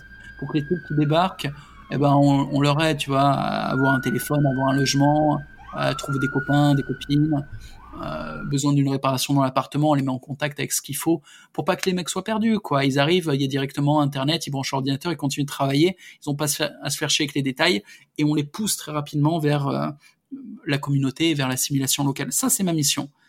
Le, le fait que les mecs se réveillent, retrouvent leur identité, ça passe par des couilles et ça repasse par euh, aussi une façon de penser. Ça, ça les regarde. Et aujourd'hui, je suis assez détaché de ça. Je me dis, il y a un filtre. Je suis pas là pour sauver tout le monde. Les mecs qui sont vraiment motivés, ouais, eh ben, même eux, je leur demande de, me prouver qu'ils sont motivés. Et après, je, suis disposé à, mettre beaucoup d'énergie, être très bienveillant. Mais je filtre, je filtre énormément. Je ne dois rien à personne. Je dois tout à ma communauté. Ok. Et, euh, alors la, le porno là-dedans? Est-ce que tu l'intègres euh, dans, dans, dans, dans, ce que tu leur proposes? Est-ce que c'est un business qui est complètement à part? Est-ce qu'il y a un lien entre les deux? Le porno est juste l'illustration de ma déviance mentale. Je suis un exhibitionniste et narcissique. c'est la vérité, hein, c'est clinique. Je, oui, mais j'ai vu, vu ta vidéo où tu parles de ça, justement. Ouais, ouais, j'ai vu assez de psy pour en avoir la certitude, j'ai tous les symptômes. Je montre ma bite sur Internet. Voilà ce que je fais, c'est une activité de loisir. Je le fais même pas pour l'argent. J'ai eu l'intelligence d'utiliser cette déviance pour euh, générer de l'argent. Parce qu'en gros, dans mes pornos, je fais la promotion de mon coaching sexuel et ça donne de l'autorité. C'est-à-dire que si t'arrives vers un mec et tu lui dis Eh mec, euh, tu sais, j'ai une technique pour euh, vraiment bien bander et contrôler son éjac. Le mec moyen, il dit Mais fils de pute, pour qui tu te prends? Tu, sais, mais je, tu crois que tu baises mieux que moi? Tu, tu veux que je t'encule? Et et si tu dis au mec, bah en fait, je suis, classé numéro un acteur français sur le plus gros site adulte du monde, et le gars, il est là, ah bon? Ah bah du coup, euh, c'était une technique, ça m'intéresse. Donc c'est un argument d'autorité, évidemment. C'est, ça marche. Mais je vais aller plus loin en fait. C'est-à-dire aujourd'hui, je vais faire des vidéos du style euh, Bonjour, Jean-Marie Cordal, acteur porno préféré des Français. Vous savez, je pourrais pas faire ce métier pendant dix ans. C'est pour ça que j'ai investi dans l'or. Voilà, les métiers précieux, l'or, blabla, où j'investis dans l'immobilier. Et je vous propose ce produit d'investissement financier que je vendrai en affiliation. Tu vois, je prendrai 50% sur les coms. Et tu peux vendre n'importe quoi. Comme un mec qui est champion de tennis. Salut, je, vous me connaissez, vainqueur de Roland Garros. Et aujourd'hui, cette paire de baskets, c'est plus qu'une paire de baskets. Et puis tu fais ton speech et tu vends ce que tu veux. Et du coup, aujourd'hui, je vends tout et n'importe quoi euh, grâce à ma position euh, d'acteur porno numéro un en France. Et question peut-être un peu plus euh, technique, un peu moins euh, spirituelle. euh, euh, Enfin, je, je sais pas. Euh, ça le sera peut-être. Tu vas me dire. C'est quoi les blessures typiques qu'on va retrouver dans le porno? Euh, Ouais, déjà dans un premier temps. Moi, j'ai en tête par exemple la fracture du pénis. Admettons. Est-ce que euh, tu pourrais nous expliquer ce que c'est et nous dire s'il y a d'autres types de blessures qui sont récurrentes? Rarissime. Je ne connais personne qui s'est fait de fracture du pénis dans tous mes potes acteurs. Euh, j'ai regardé hein, sur Wikipédia ce que c'était, donc je vois de quoi tu parles et ça, ça fait très peur. Du coup, quand j'ai une nana qui fait n'importe quoi, c'est-à-dire elle est en reverse cowboy, c'est toi t'es allongé et la nana elle est au-dessus de toi, elle est en appui sur ses pieds, elle fait des genres de squat et elle saute très fort sur ta bite. Si la nana, je sens qu'elle est en train de sauter n'importe comment, je vais caler mes mains de manière à être sûr qu'elle reste dans l'axe et qu'à un moment il n'y ait pas un de ces sauts où la bite sorte et que elle, euh, elle appuie sur ma queue avec euh, un de ses fessiers et qu'elle me fracture la bite. Ça pourrait arriver. Et euh, c'est atroce. Je veux dire, euh, la bite prend un angle chelou, elle devient immédiatement bleue, et il y a, y a un mois de convalescence. Enfin, c'est un sale truc. C'est vraiment, euh, quand j'ai lu ça sur Wikipédia, j'étais oh putain de sa mère. Mais je connais personne à qui c'est arrivé. Ce qui arrive vraiment, le truc de base, c'est des petites infections. Chlamydia, gonorrhea, gonorrhée, tous ces trucs-là. La meilleure protection, c'est ce qu'on fait, c'est-à-dire on fait des analyses toutes les trois semaines. Également une grosse immunité, ça veut dire qu'il faut bien dormir, il faut bien manger, il faut avoir une hygiène de vie impeccable. En, gros, c'est la meilleure des protections, hein, l'immunité. Un peu comme le coronavirus, hein, j'ai l'impression. Si t'as une bonne immunité, bah, en fait, c'est quand même le plus safe. Et les autres blessures, la cocaïne, à savoir que euh, je suis très à l'aise avec les drogues, j'ai pas de tabou là-dessus, mais j'ai beaucoup de mépris pour la cocaïne parce que j'ai l'impression que la cocaïne pousse les gens à des travers de pervers narcissiques. Un cocaïnomane, après quelques années, euh, s'il est pervers narcissique à faible niveau, il va le de- devenir plus. Je considère que ce sont des, êtres particulièrement toxiques et nuisibles. Je suis narcissique, moi, mais je ne suis pas pervers. En fait, le pervers aime donner de la douleur. C'est quelqu'un qui torture psychologiquement. Moi, c'est pas le cas. Je, je torture personne. Je fais du troll, un peu, oui, mais en privé, euh, je fais rire les copains. Je, je, j'ai aucun, je suis pas sadique en fait. Euh, donc, en fait, la cocaïne, j'ai- j'aime pas ça. Et il y a pas mal d'acteurs porno, euh, je sais pas pourquoi, qui, sont cocaïnomanes. Ce qui est complètement con en plus, parce que la cocaïne crée des microtensions musculaires qui empêchent la relaxation des corps caverneux et qui empêchent donc l'érection. Il faut comprendre que l'érection est la résultante d'une relaxation. C'est-à-dire que quand le pénis se relaxe, quand le pénis est tendu, il reste petit. Mais quand il se relaxe, eh ben il y a du sang qui peut arriver et le gonfler. Donc une bite dure en érection est une bite relaxée. Je veux dire, c'est très paradoxal, mais, euh, c'est comme ça. Et donc, la cocaïne crée des micro-tensions, donc la bite reste tendue et reste petite. Le sang peut pas venir dans la bite. Pareil pour euh, l'ecstasy, donc euh, c'est à cause des amphétamines. Le MDMA aussi empêche l'érection. J'aime bien le MDMA, mais c'est pas bon pour l'érection. Et le LSD, non, ça perturbe pas trop. Euh, J'arrive à bien bander sous LSD. J'avais demandé à, à Luis Alberto quand je l'avais reçu sur le podcast, euh, parce que lui, il est, il est donc il a eu une carrière dans le porno et en même temps, euh, il a, il a un gros physique, il a fait, euh, il a, il a passé euh, toute sa vie à faire du bodybuilding, euh, il a cette grande passion. Je lui avais demandé s'il y avait du dopage, euh, du dopage Ah, des stéroïdes par exemple dans le porno. Comment? Et oui, je t'en ai pas parlé de ça, putain, il aurait fallu que j'en parle. Attends, Mm. je suis en train de regarder, du coup, Luis Alberto Porn. Si tu veux, je t'envoie le, je t'envoie le nom exact Non, parce je, que je, je, je vais suis dessus, là, je, vois le mec. Mais il faisait, il faisait du, du porn gay? Euh, non, je, non, non, je suis pas sûr du tout ça. Là, j'ai l'impression que c'est du porn gay ce que j'ai sous les yeux. Et, et, et lui me disait justement que euh, eh ben non, mais que, que, que les gens aillent écouter l'épisode. D'ailleurs, c'est un des épisodes qui avait le euh, que les gens avaient le plus aimé euh, sur le podcast biomécanique. Non, mais je l'ai trouvé, ton Et gars, donc- et putain, il y a, rien sur Google Images. Il, est, euh, il y a rien sur lui. il y a- il y a- Alors c'était euh, c'était pas hier. Hein, je pense qu'il a fait euh, il a fait du porno. Je, je pense que tu ne retrouveras pas beaucoup de choses euh, sur euh, internet. euh, Ah ouais, c'était old school. mais hein. plus ouais old school c'est ça euh, il, c'est pas une carrière qui a duré euh, qui a duré des années hein. de toute façon il expliquait un peu euh, quelle vision il avait par rapport à ça et, pour lui c'était juste une opportunité euh, à, un moment- donné bref et donc et, donc ouais, ça, nous avait permis de parler un petit peu de, du dopage, des stéroïdes dans le, dans le milieu du porno. Et toi, j'aimerais bien avoir ton avis. Est-ce que tu trouves aujourd'hui qu'il y a beaucoup d'acteurs qui prennent des stéroïdes, qui a vraiment cette image du corps, et, ou alors peut-être d'autres types de dopage euh, spécifiques au porno, je sais pas, des produits injectables, des choses. De, quoi tu me parles? C'est pas les stéroïdes dans le porn, c'est le Viagra, c'est le truc de base. c'est ou le Cialis. Mais quand je parle de stéroïdes, c'est pour l'apparence physique pour ceux qui ont des corps bodybuildés qu'on voit, qu'on voit régulièrement. En... C'est une minorité, c'est-à-dire que la plupart des acteurs porno ne sont pas des bodybuilders du tout. On prend un acteur porno sur la taille de sa bite, pas sur la taille de ses muscles. C'est assez rare en fait d'avoir des, des, mecs bodybuildés qui ont des bonnes performances sexuelles. De toute façon, les corps, euh, comment on dit, atrophiés ou surgonflés comme ça, sont pas des corps efficaces. Hypertrophiés, ouais, bodybuildés. Hypertrophiés, voilà. L'hypertrophie, que ça soit en boxe, en porno, en escalade, en ce que tu veux, c'est c'est pas efficace. Enfin, tu, tu le conçois. Ça fonctionne pas, c'est pas fonctionnel, c'est pas athlétique. Le, maximum de l'hypertrophie, c'est un sprinter. Ou ça va être un type qui fait, euh, comment on va dire, euh, des anneaux à la gym. Et c'est même pas de l'hypertrophie, c'est euh, c'est les mecs voilà qui ont un physique qui est fonctionnel et qui, va le plus long possible. Mais là, un bodybuilder qui fait du porn, c'est pas le classique en fait. Si tu regardes, si tu fais une liste, là par exemple, on peut aller sur X vidéo et regarder les, les 50 acteurs mâles les plus connus. Mais je vais aller tout de suite dessus. Et euh... attends, quoique, ouais non, ça va être chiant. Mais bref, je, je les connais. C'est des mecs qui ont des grosses bites, ouais. Mais c'est pas des mecs qui ont des gros muscles. C'est rarissime. C'est vraiment euh, oublie ça. Le, muscle dans le porn est anecdotique. C'est pas du tout euh, le critère. Par contre, on focalise sur la bite, ça ouais. On, on, focalise pas sur la gueule ou le corps du mec. On focalise sur la bite et derrière sur l'intensité du mec. Il y a des mecs qui payent pas de mine. Bah, regarde Woodman. Woodman, c'est un des mecs les plus connus, tu vois. Tu, tu vois à quoi il ressemble physiquement? Non, je vois pas. Comment, comment tu dis qu'il s'appelle?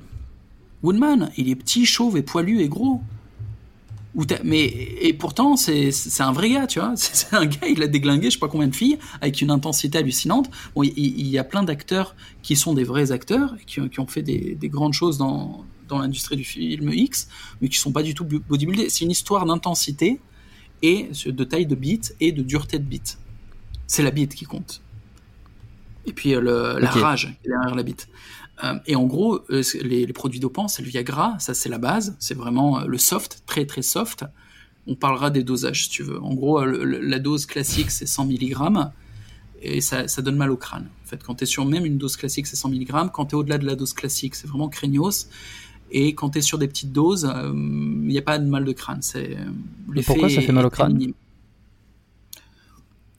je sais pas trop, mais ça a des effets secondaires qui ressemblent un peu aux amphétamines. T'as des micro-tensions dans la mâchoire, le, la nuque qui chauffe et mal à, la tête. Et le principal problème, c'est que ça t'insensibilise un peu le pénis. Enfin, ça t'insensibilise le pénis à hauteur de ce que tu consommes en, en durée, tu sais, depuis combien d'années tu consommes, et en quantité, qu'est-ce que tu consommes. Mais euh, il y a des acteurs qui vont plus loin, qui se font des injections. Je t'avoue, que je connais assez mal ce milieu. C'est-à-dire que ça fait des années maintenant que je produis tout seul dans mon coin et que dans tous mes films, c'est moi l'acteur. Donc je travaille pas avec d'autres acteurs. Je les ai au téléphone, euh, on est potes, on échange comme ça. Et encore, je suis pas pote avec des milliers d'acteurs. Par exemple, je suis, je suis très pote avec un mec qui s'appelle Célian Varini et il s'injecte rien du tout. Je suis pote avec euh, Joss Lescaf, il s'injecte rien du tout. Alors, sur des scènes, ils peuvent prendre du Viagra et moi aussi. Mais en fait, ce qui va déterminer la prise de Viagra, ça va plus être la condition. Imaginons que c'est ta deuxième scène de la journée que tu es fatigué. Imaginons que t'es pas dormi la veille. Imaginons qu'au lieu d'avoir une fille à baiser, il y en ait trois. Imaginons qu'au lieu d'être dans le confort d'un plumard, tu es sur une aire d'autoroute au mois de novembre et il fait froid. Et qu'en plus, il y a une famille qui bouffe à côté, il y a des Hollandais et ils te regardent bizarrement. Euh, imaginons que tu as un réalisateur qui est euh, stressant, qui te casse les couilles. Ou que la meuf, en fait, euh, elle te plaît pas imaginons que c'est toi le réalisateur et qu'en plus de baiser la nana, il faut que tu diriges une équipe, il faut que tu écrives l'histoire, il faut que tu vérifies que tout se passe bien, il faut que tu drives aussi le caméra opérateur, enfin, il y a plein de trucs. Donc il y a, plein de raisons qui font que ça peut être un putain de challenge de tourner un film et par confort, tu peux prendre des doses de Viagra. Moi, quand j'ai un shooting un peu compliqué, je vais être sur du 15 mg. Je rappelle, hein, la dose normale c'est 100. Donc 15, ça va être une prise de confort, ce qui fait qu'en gros, euh, disons que j'ai deux nanas en face de moi. J'en encule une, puis je fous ma bite dans l'autre. Il y a une micro-coupure qu'on voit pas à l'écran, pendant laquelle on va se passer une lingette sur la bite, se mettre du myromystil, un genre de désinfectant sur la queue, pour essayer de pas euh, passer de la microflore anale à une autre microflore anale et ne pas euh, perturber en fait l'équilibre de la flore anale de la nana. Ou l'inverse, tu passes de l'anal au, à la chatte. Moi, je vais pas le faire comme ça sans coupure de caméra. Je vais me laver la bite parce que sinon c'est pas bon pour la nana. En fait, c'est mauvais pour sa santé. Et dans, dans ces transitions, bah, si tu as un tout petit peu de Viagra, tu vas garder ton érection. Si tu n'en as pas, c'est-à-dire qu'il faut récupérer une érection. Et quand ça fait déjà euh, 4 ou 5 heures que le tournage a commencé, que tu as fait les scènes de comédie, que tu as fait les, costumes, les maquillages et machin, euh, que tu es fatigué et que tu diriges, euh, t'as pas envie en fait de te refaire branler, branler par une des meufs pendant deux minutes, le temps de, de rebander et de, que ça prenne du temps. Enfin, tu vois, t'as autre chose à gérer, quoi. Donc là, tu es sur des microdoses. Euh, les potes que j'ai, ils sont un peu dans ce délire-là. En privé, il euh, y a rien. Quand c'est le boulot et qu'il y a des challenges, ils vont prendre des petites doses. Et à mes gars qui font pas du porno, moi, ce que je leur conseille, c'est ceux qui stressent, faites un peu pareil. Si vous stressez à chaque fois que vous êtes dans une nouvelle situation sexuelle, donc là c'est un tip, vous pouvez prendre des notes, ça pourra être utile. Imaginons qu'à chaque fois que vous avez un premier rendez-vous et que quand vous êtes au plumard pour la première fois avec une nouvelle meuf, ça se passe rarement bien juste parce que c'est stressant pour vous, et eh ben prenez un Viagra, ça vous fera un soutien psychologique. C'est-à-dire que même si vous êtes stressé, vous allez bander. Et donc à partir de, deux trois fois que vous avez baisé la même nana, vous réduisez les, doses pour vous en débarrasser. Il faut jamais prendre du Viagra pour euh, baiser sa petite copine, la meuf avec qui on est en couple et qu'on voit fréquemment. Jamais. Sinon, ça serait plus une assistance psychologique, ça serait une assistance physique et ça compenserait un manque de tension euh, au niveau du périnée pour maintenir une pression euh, sanguine suffisante dans, le pénis. Et, ça serait pas bon parce qu'en fait vous deviendrez dépendant. Parce que au niveau physique, il y a que l'entraînement physique, donc des exercices de pilates par exemple, qui vont vous redonner de la tension au niveau du périnée. Euh, et vous allez devenir esclave du Viagra. Et ça, c'est pas bon. Donc il faut être que sur des dégressifs pour des causes psychologiques uniquement. Hmm. Oui, bah, t'as as devancé ma question, à savoir ça, c'est le, risque de développer une dépendance, euh, euh de, à chaque fois avoir peur et, vouloir être en prévention, et de prendre une dose de Viagra, et au bout d'un moment, tu, as peur de ne pas la prendre parce que c'est un peu le, le truc qui te rassure, quoi. ouais, c'est pour ça qu'il faut y aller en dégressif. Il faut y aller en dégressif et que le Viagra corresponde toujours à un challenge qui te fait stresser. Faut jamais en prendre euh, pour le confort ça a un coût, ça coûte quelque chose. Il faut vraiment que la situation ait hmm. un challenge. Donc, pour rester sur un peu ce, les, domaines, les thèmes de la santé, du, enfin du bien-être, ou en tout cas de l'amélioration de sa condition euh, de manière générale, toi aujourd'hui, est-ce que tu consultes des spécialistes euh, À qui tu te réfères euh, Est-ce que tu vois des thérapeutes Qu'est-ce que tu aimes bien consommer en tant que thérapie pour être au top, au top ou alors peut-être pour, pour des blessures, des douleurs que tu peux expérimenter? J'ai vu que tu étais ostéopathe, hein, donc euh, ça mhm. j'en fréquente. D'ailleurs, je suis allé la euh, semaine dernière sur un ostéo qui a une méthode que j'avais jamais vue. Euh, il me faisait des genres de pincements un peu chelous. Pendant toute la consultation, j'ai cru qu'il faisait rien. Je me suis putain, je me suis fait scammer. Alors que c'est un pote qui m'a recommandé le mec. Et j'ai vraiment cru que c'était de la merde. Ses replacements étaient pas violents du tout. Je, je sentais pas. Et et tellement ça avait l'air d'être un scam à mes yeux qu'au bout de 20 minutes, j'étais en mode méditation, visualisation interne pour essayer vraiment de sentir ce qu'il faisait le mec. Et je te jure que j'étais en mode non, c'est de la merde. Et au bout d'une heure, il m'a dit lève-toi, et j'étais venu avec un, gros coincement. Je m'étais niqué, tu vois, je m'étais coincé le cou. Je me suis levé et putain le soulagement, genre une des fois où c'était le plus spectaculaire qu'en fin de consultation, j'étais le plus libéré de, tout. Alors que j'en ai vu d'autres, des ostéos. Donc c'est euh, le contraste entre croire que le mec était une arnaque, puis me lever et d'un coup être complètement libéré. J'étais putain, euh, je l'ai félicité et je, je, retournerai le voir. J'ai pas compris sa méthode, hein, mais ça marche. Peut-être la méthode Bowen, il t'a dit? On parle pas la même langue. J'ai, hmm. non, j'ai rien compris. Hein. Ok, c'est quelque chose que j'ai vu euh, une fois. J'avais fait un stage chez un ostéo qui pratiquait la méthode Bowen, qui était euh, euh, des espèces de pincements comme ça, ou plus de vibrations de certains endroits, enfin de certaines zones, de certains muscles, des espèces de, de, hmm. de, de, comme si, comme si tu, tu, tu voulais faire vibrer une corde de guitare, par exemple. Et, et si ça, ça demandait beaucoup de patience et, et j'ai trouvé ça original. J'ai jamais creusé le sujet derrière. Et à un moment, il m'a appuyé sur le cul. Je me suis dit, qu'est-ce qu'il branle? Mais il m'a appuyé super fort sur le cul. Alors, pas sur l'anus, mais tu sais, sur la dernière vertèbre, dans, dans le coccyx. Au niveau du. Ouais, sacrum, coccyx, ouais. Uh il m'a fait mal, hein. genre pendant trois jours je l'ai senti. Il m'a mis un point de pression là-dessus, genre il m'a fait gueuler, euh, il reste appuyé, et puis après il a, il a fait un truc genre tac. Euh, là c'est le seul moment où il a, il m'a fait mal. Donc non je sais pas. Et après il faisait des pincements qui faisaient pas trop mal. Bref, euh, oui je vois des ostéos, j'ai vu des kinés, j'ai un urologue avec qui j'ai des grandes discussions parce que l'urologie est vraiment important dans le porno. C'est toute la santé génitale. Donc il faut pas que ça déconne. Euh, je fais checker ma prostate de temps en temps. Il euh, faut que ça soit opérationnel, hein, c'est mon boulot. C'est quoi les risques au niveau de la prostate quand tu es, euh, acteur porno Est-ce qu'on est plus sur des, prostatites, j'imagine, plus que sur un adénome ou est-ce que justement le fait de faire beaucoup d'avoir une activité sexuelle assez, assez grande et, permet de faire de la prévention sur euh, l'adénome prostatique, par exemple? Je sais pas si, bon, je, te pose la question comme ça. Je, ne sais pas si le fait d'être acteur porno a un effet sur tout ça. Moi, en fait, euh, je, me suis intéressé à ça surtout parce que je faisais de la rétention d'éjaculation. C'est-à-dire que volontairement, je me force à, pas éjaculer ou à éjaculer très peu, et je voulais vérifier que j'étais quand même pas en train de faire n'importe quoi, et que j'étais pas en train de me niquer, et qu'il n'y avait pas des conséquences sur ma prostate ou je sais pas quoi. Euh, donc j'ai fait checker tout ça euh, plusieurs fois. Une fois, j'ai eu un petit souci. Et euh, détail amusant, mon urologue m'a dit il faut que tu bois un, ouais, un verre de vin par jour. Plus je sais pas quoi, mais dans, dans son diagnostic, il y avait du pinard. Et j'ai rigolé. J'ai dit c'est parce que je suis français que tu me donnes du pinard à boire. Et non, non. Et je suis retourné trois semaines, un mois plus tard. Et la petite irritation que j'avais sur la prostate a disparu. Donc le pinard peut guérir la prostate. Voilà, j'en suis la preuve vivante. Et j'en suis enfin, le premier surpris aussi, le traitement euh, original. Il n'y avait pas que ça, il n'y avait pas que du pinard, mais c'était très léger comme traitement.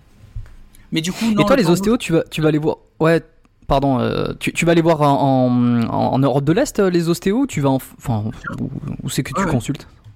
En Europe je sais, Ok, je, je, sais, je sais pas s'il y en a. Ils ont quel type de formation Ils viennent d'Europe Ils viennent de d'ailleurs? Je ne sais pas. D'accord. Donc ostéo, bah écoute, si t'as une bonne expérience, euh, super. Euh, qui, c'est que tu veux? Oh, Tu m'as dit kiné aussi, naturo peut-être. Euh? pas beaucoup, mais ça m'intéresse. Vertébrologue. Vertébrologue. je crois bien que ça s'appelle comme ça. Quoi d'autre Des massages. Je me fais masser. les putes surtout, hein, c'est ça. Ma thérapie. les putes, c'est la vie, comme j'ai pour habitude de le dire. Non, mais c'est une vraie thérapie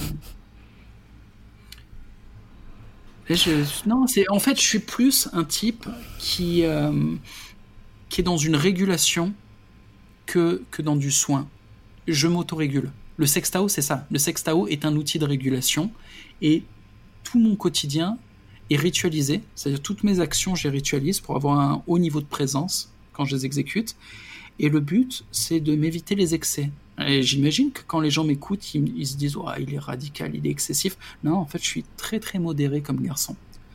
Et je me modère dans mes émotions, je me modère dans mes actions, j'essaye de trouver l'équilibre. Et cet équilibre fait que bah, déjà, je tombe jamais malade. Vraiment, hein, ça fait.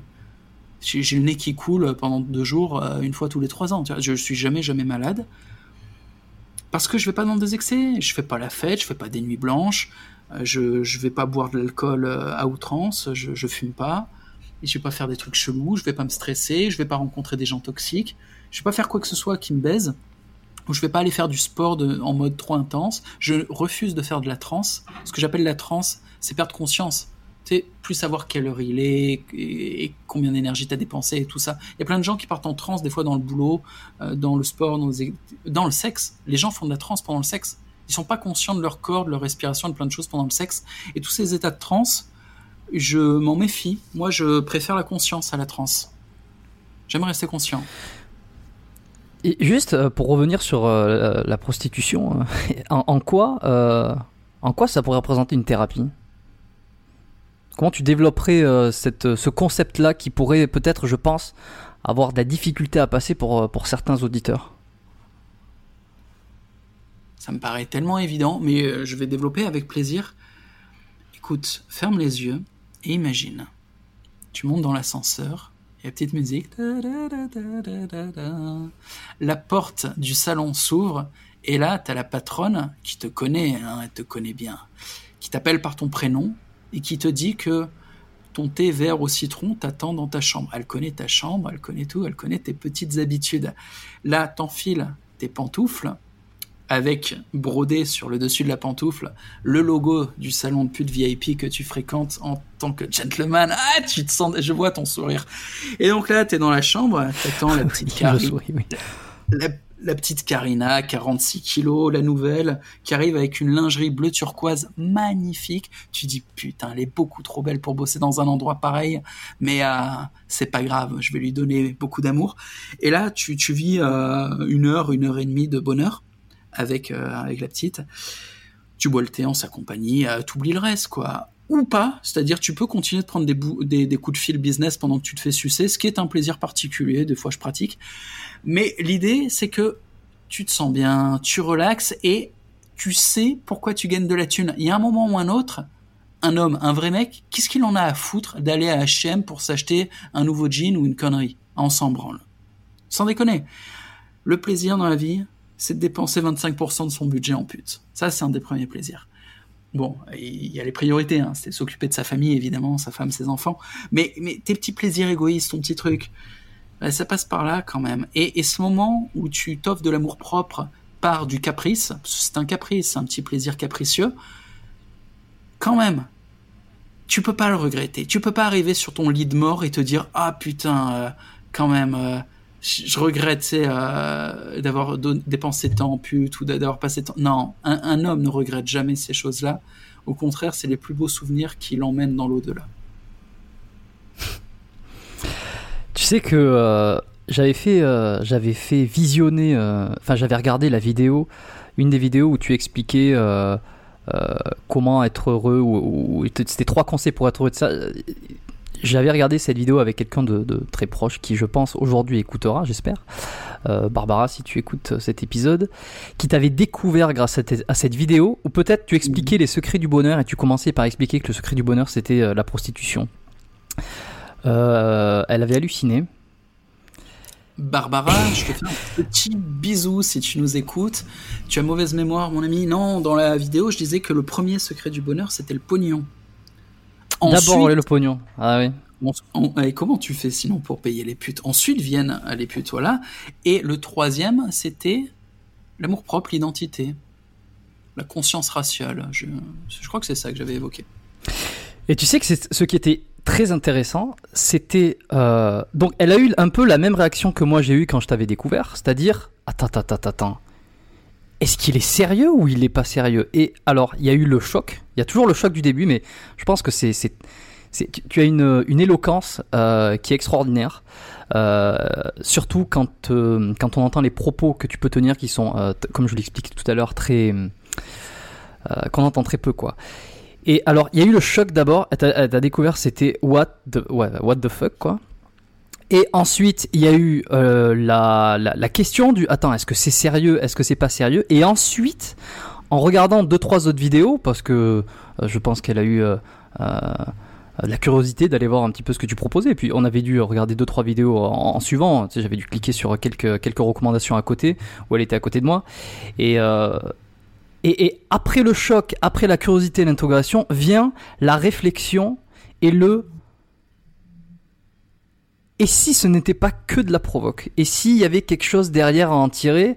Et alors bon, je sais pas, chacun il, tirera ce qu'il veut sur, euh, sur le fait d'aller voir des prostituées pour, euh, euh, pour thérapie, ça je sais pas, mais, mais c'est là c'est ça qui est intéressant. C'est que au-delà de la provoque et de, de, de cette hyper confiance en toi, hyper... comment on disait tout à l'heure, j'ai perdu le mot ça, donne à réfléchir en fait. C'est-à-dire que le propos derrière est beaucoup plus euh, nuancé, ou en tout cas beaucoup plus réfléchi, qui, n'a l'air de, l'être en premier lieu sur le, choc frontal de, thérapie euh, euh, prostitution, tu vois.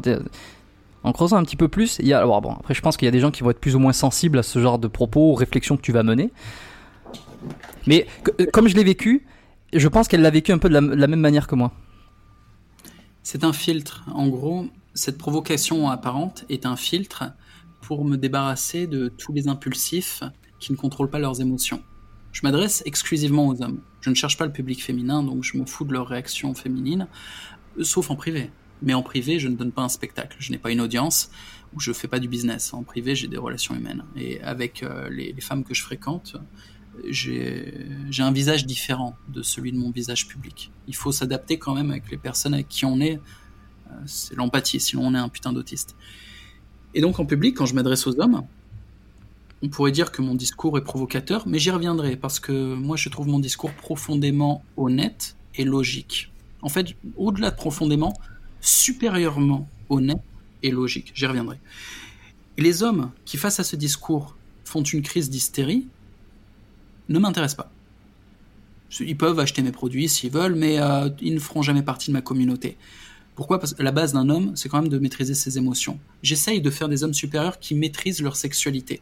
Une fois qu'un mâle maîtrise sa sexualité, il peut aller au-delà. Il peut faire euh, un excellent contrôle émotionnel et surtout avoir accès à sa concentration, donc à son pouvoir d'activité mentale, de création. Et nous sommes des architectes, nous sommes une race de créateurs. C'est ça notre pouvoir magique. Et pour bien créer, il faut pas être un robot, il faut pas être insensible, non, non. Il faut être ouvert sur le monde et le ressentir, mais il faut surtout, euh, faut se, faut se cadrer parce qu'il faut se produire. Il faut pas juste être artiste, il faut être artiste autoproducteur. Et pour ça, il faut contrôler ses émotions, appliquer des stratégies et s'y tenir.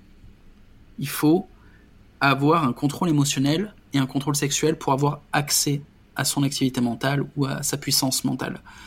Donc je filtre, c'est pas mal. Tu vois, il y a des gens qui ragent et puis ils regardent pas ce que je fais d'autre parce que c'est trop choquant, très bien. Mais ensuite, honnêtement, si on est entre nous, si on est entre personnes intelligentes et entre personnes qui sont à peu près émotionnellement stables, euh, j'aimerais dire un moment et pourquoi je me remettrai en question en fait? C'est-à-dire que il y a quoi d'incohérent dans mes propos? Si, on est honnête, si on arrête l'hypocrisie, si on arrête de se mentir à soi-même, généralement dans les propos que je tiens, si, on, est froid, tu vois, euh, lucide, froidement lucide, il y a quoi d'incohérent dans ce que je dis? Si c'est choquant ce que je dis, c'est souvent parce que c'est la pure vérité et que, en fait, il y a des codes de société. Mais ça me va, tu vois. On n'est pas des animaux, donc en société, on fait des compromis, on fait même des compromis avec la réalité, avec la vérité, on fait un peu des mondanités pour, bah, pour vivre ensemble. Quand tu vas au supermarché et que tu vois la caissière, même si elle est bonne, tu lui dis pas euh, j'aimerais beaucoup t'enculer. Non, tu lui dis bonjour madame, parce qu'on n'est pas des animaux. Et c'est quelque part un peu une hypocrisie de pas lui dire ce que tu penses, mais tu te tiens. Et on est allé tellement loin dans ce truc-là, on est allé tellement loin dans le, dans le mensonge mondain que euh, on a des sociétés qui, je considère, marchent sur la tête. Je considère vraiment hein, l'Europe de l'Ouest et les États-Unis, toutes les sociétés multiculturelles en général. Je trouve que dans ces sociétés, les mâles blancs euh, sont partis dans une corruption mentale et même au niveau de l'âme qui, fait qu'ils se mentent à eux-mêmes, ils sont dans un processus autodestructeur et pour essayer d'attirer à moi les quelques âmes rebelles qui veulent se sortir et s'arracher de ce mensonge et qui veulent reconnecter à la vitalité, juste vivre. Moi, je parle aux hommes qui veulent vivre. Même pas à la recherche de la vérité, non, non, juste les mecs qui veulent vivre. Quand ces gars-là m'entendent parler comme je parle, c'est-à-dire juste de dire des vérités qu'on n'est pas censé dire comme ça parce que euh, parce qu'on n'a pas le droit en fait. C'est pas juste de la vulgarité. C'est-à-dire euh, normalement, tu te condamnes socialement en t'exprimant comme je m'exprime. Va trouver un businessman qui fait les chiffres que je fais et qui parle comme je fais. Il y en a aucun en France. Il y en a aucun. Même les, politiciens euh, qui font la métapolitique et qui sont censés être radicaux le sont moins que moi.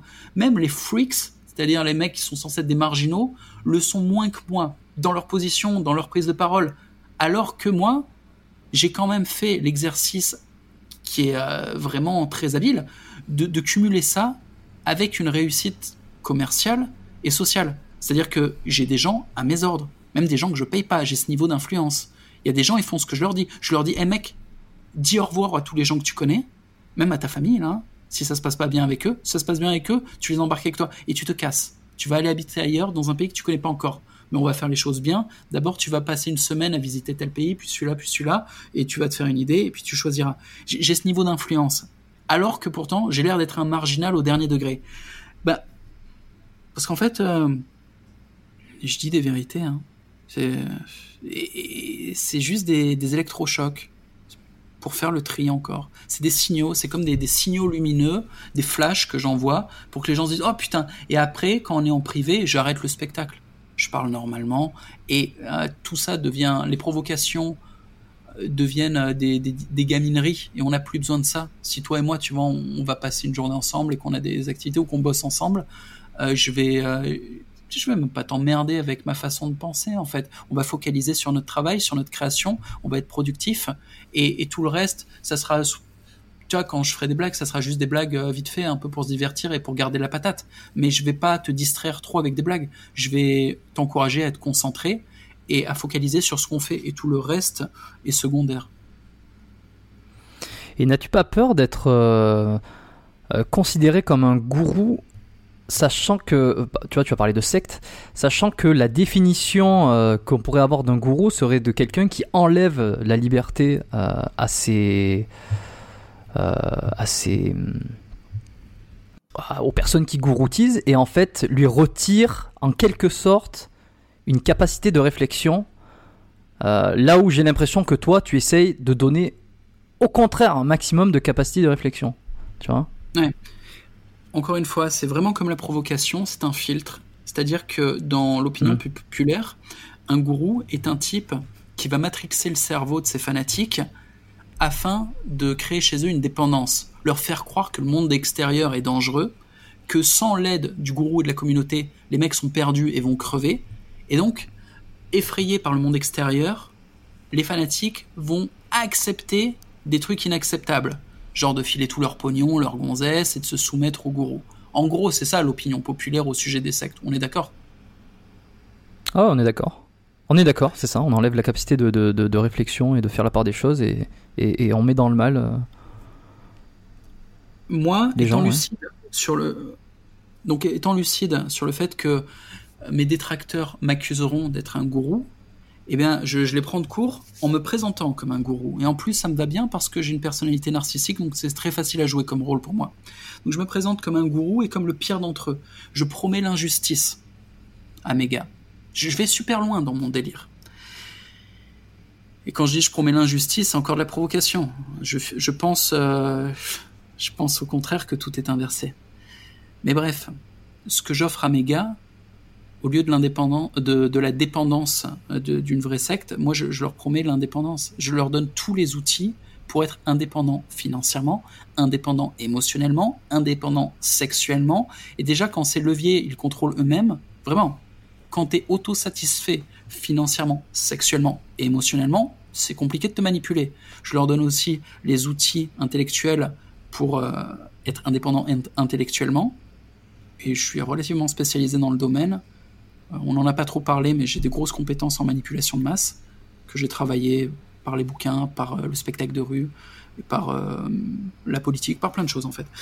Bon, et je leur donne les outils. Il y a beaucoup de contenu pédagogique. Chacun de mes gars, en fait, est puissant, plus indépendant. Et ils peuvent vivre sans la communauté. Ils vivront mieux avec le contenu que je leur file que s'ils l'avaient pas. Même en étant en dehors de la communauté, vraiment. Et la communauté n'est qu'un bonus. Mais au final, ce bonus vaut plus encore que le contenu pédagogique qu'il y a dans l'espace DBL. Le communautarisme est un vecteur de puissance énorme. C'est-à-dire, quand tu es communautaire, quand tu vis avec ta communauté ou que tu reçois l'aide constamment de ta communauté, tu as un avantage stratégique énorme sur les pauvres cons qui sont isolés. Réellement. Et, et d'ailleurs, en France, si tu suis un peu ce qui se passe, le français moyen, qui est encore majoritaire dans son pays, donc le français de souche, est en position d'infériorité, il se fait marcher sur la gueule par des communautés minoritaires. Pourquoi? Parce que le français est isolé. C'est pour ça qu'il se fait marcher sur la gueule. Je veux dire, toutes les communautés nuisibles, euh, bah, elles dominent par leur puissance de nuisance. Elles peuvent, euh, mettre des coups de pression physiques, médiatiques, juridiques, et, et, donc elles obtiennent gain de cause. Et gain de cause, ça veut dire quoi? Ça veut dire que euh, elles peuvent faire virer des gens de leur boulot, je dis elles, c'est les communautés, les communautés minoritaires euh, qui dominent en France, elles peuvent faire passer des lois, elles peuvent faire attaquer quelqu'un en justice, elles peuvent, détruire des vies. Et surtout quand on les attaque, quand on attaque un membre de ces communautés minoritaires en France, il nous arrive les pires emmerdes. Les pires. Soit on se fait attaquer en justice, soit on se fait diffamer publiquement, soit on se fait attaquer dans la rue par des bandes, soit les trois à la fois. Pourquoi? Ben, Parce qu'on s'attaque à un groupe. T'as beau être fort, c'est comme à la boxe, hein, t'as beau être super bon en boxe, face à deux adversaires, euh, ça va déjà être compliqué. Face à 10, mais euh, faut arrêter les conneries, hein. T'es mort, t'es foutu, faut courir. Ben, la communauté, c'est ça. En France, t'as des Français isolés qui comprennent pas pourquoi ils se font niquer par euh, tous les autres. Ben, vous êtes seul contre 100 à chaque fois. Qu'est-ce que tu veux faire? Donc moi, je suis pas dans ce délire. Je suis pas une victime. Je suis communautaire ultra et que ça soit moi ou les membres de ma commune, on se fait marcher sur la gueule par personne. Déjà, on s'isole, on reste pas sur un terrain hostile à cramer notre énergie pour bosser pour un État soviétique et payer 75% de taxes pour payer des envahisseurs, des traîtres et euh, des, putains de c'est quoi ce système communiste? Euh, Donc on, va pas bosser pour nos bourreaux. On se casse, on démissionne, on se barre. Puis on paye des taxes tout à fait correctes, genre là on parle de 10, 15, 20% dans les pays de l'Est, pour alimenter un système qui franchement est très agréable, ça se passe bien.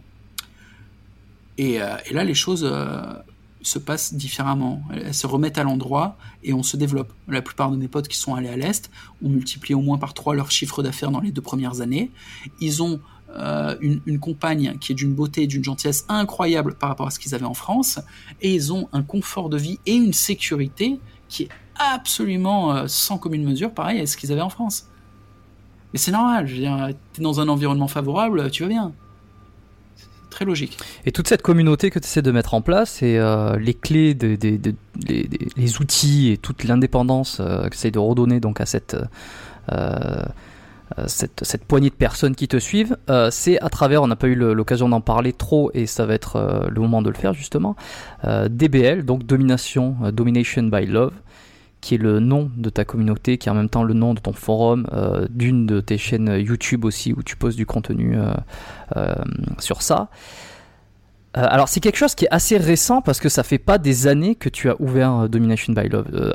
Tu, avais donc des programmes de formation pour améliorer sa, sexualité euh, en quelque sorte, mais tu as décidé donc de faire ça. Pourquoi passer par ça? Quel a été pourquoi décider de faire euh, de faire euh, alors bon, as expliqué un petit peu toutes les valeurs auxquelles tu crois et, est ce que tu veux enseigner. Mais ouais, Domination by Love, pourquoi? Enfin, pourquoi? Comment c'est venu, quoi? C'est récent. Alors déjà, plusieurs chiffres. Ça fait six mois que DBL existe. Et c'est pas une poignée de gars. Le forum accueille 100 000 visiteurs par mois et on est plusieurs milliers. Alors quand je dis, quand je dis une poignée de gars, euh, moi je pense à une poignée par rapport à la population, euh, d'une manière générale, c'est-à-dire ceux que tu as en quelque sorte gouroutisés, comme on, le disait tout à l'heure. Euh, mhm. C'est-à-dire que tu as un filtre, ce qui fait que de, facto, il y a une minorité de gens euh, qui te rejoignent, puisque ce filtre-là, par la provocation que tu as, repousse, on va dire, repousse les gens qui ne sont pas prêts ou qui ne, qui n'ont pas, enfin pour toi, hein, c'est, il me semble que c'est ça.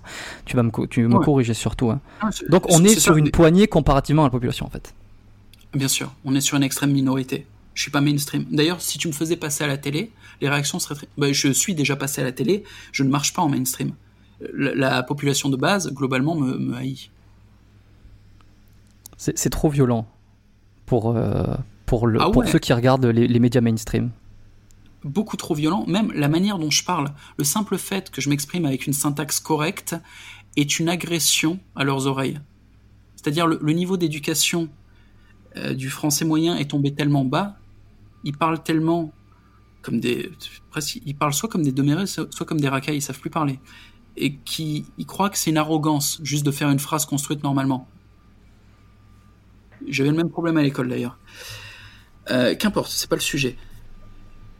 Euh, c'est quoi le sujet d'ailleurs Moi j'ai juste rebondi sur le fait qu'on n'était pas une poignée. Ah, tiens, pourquoi j'ai fait ça Comment c'est venu euh, Ok.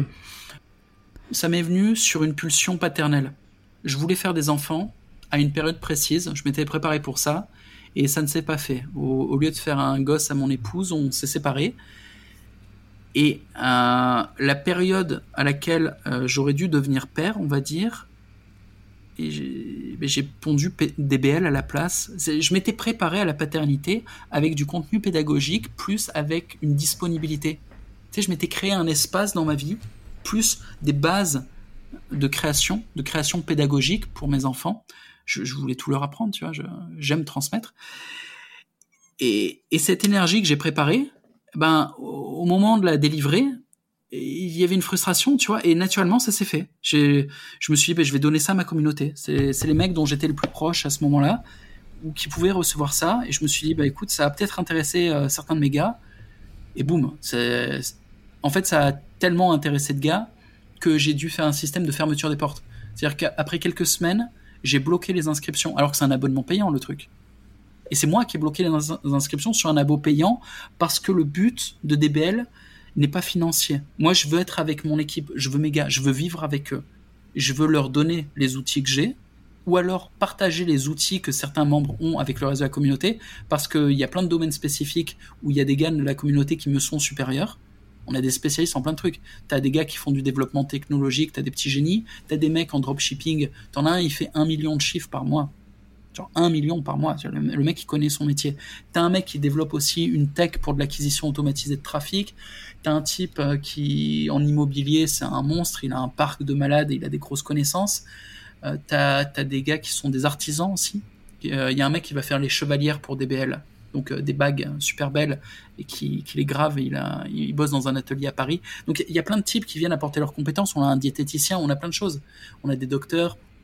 Donc je j'aide chacun à mettre en forme sa valeur sous forme pédagogique et je partage cette valeur au sein de la communauté. On, travaille tous ensemble pour packager tout ça, pour, pour, le, ouais, pour le faire circuler.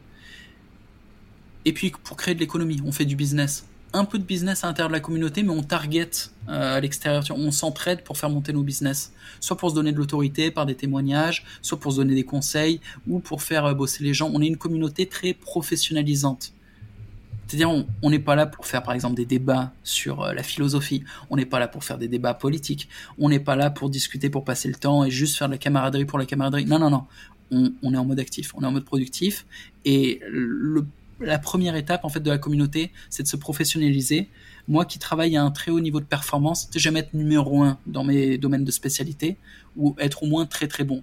J'ai toujours été, mais par le travail. Et eh ben, je m'aperçois qu'il y a beaucoup de mes gars qui le sont pas encore, qui sont pas au niveau professionnellement. Donc là, je suis dans une période en fait de pédagogie professionnalisante et je leur apprends comment communiquer de manière pro, comment travailler de manière pro, et il y a du taf. Et je, je, crée des chefs de projet en ce moment. Parce que j'en ai pas assez. C'est un profil assez rare. Donc il faut que je forme des chefs de projet pour te donner une image.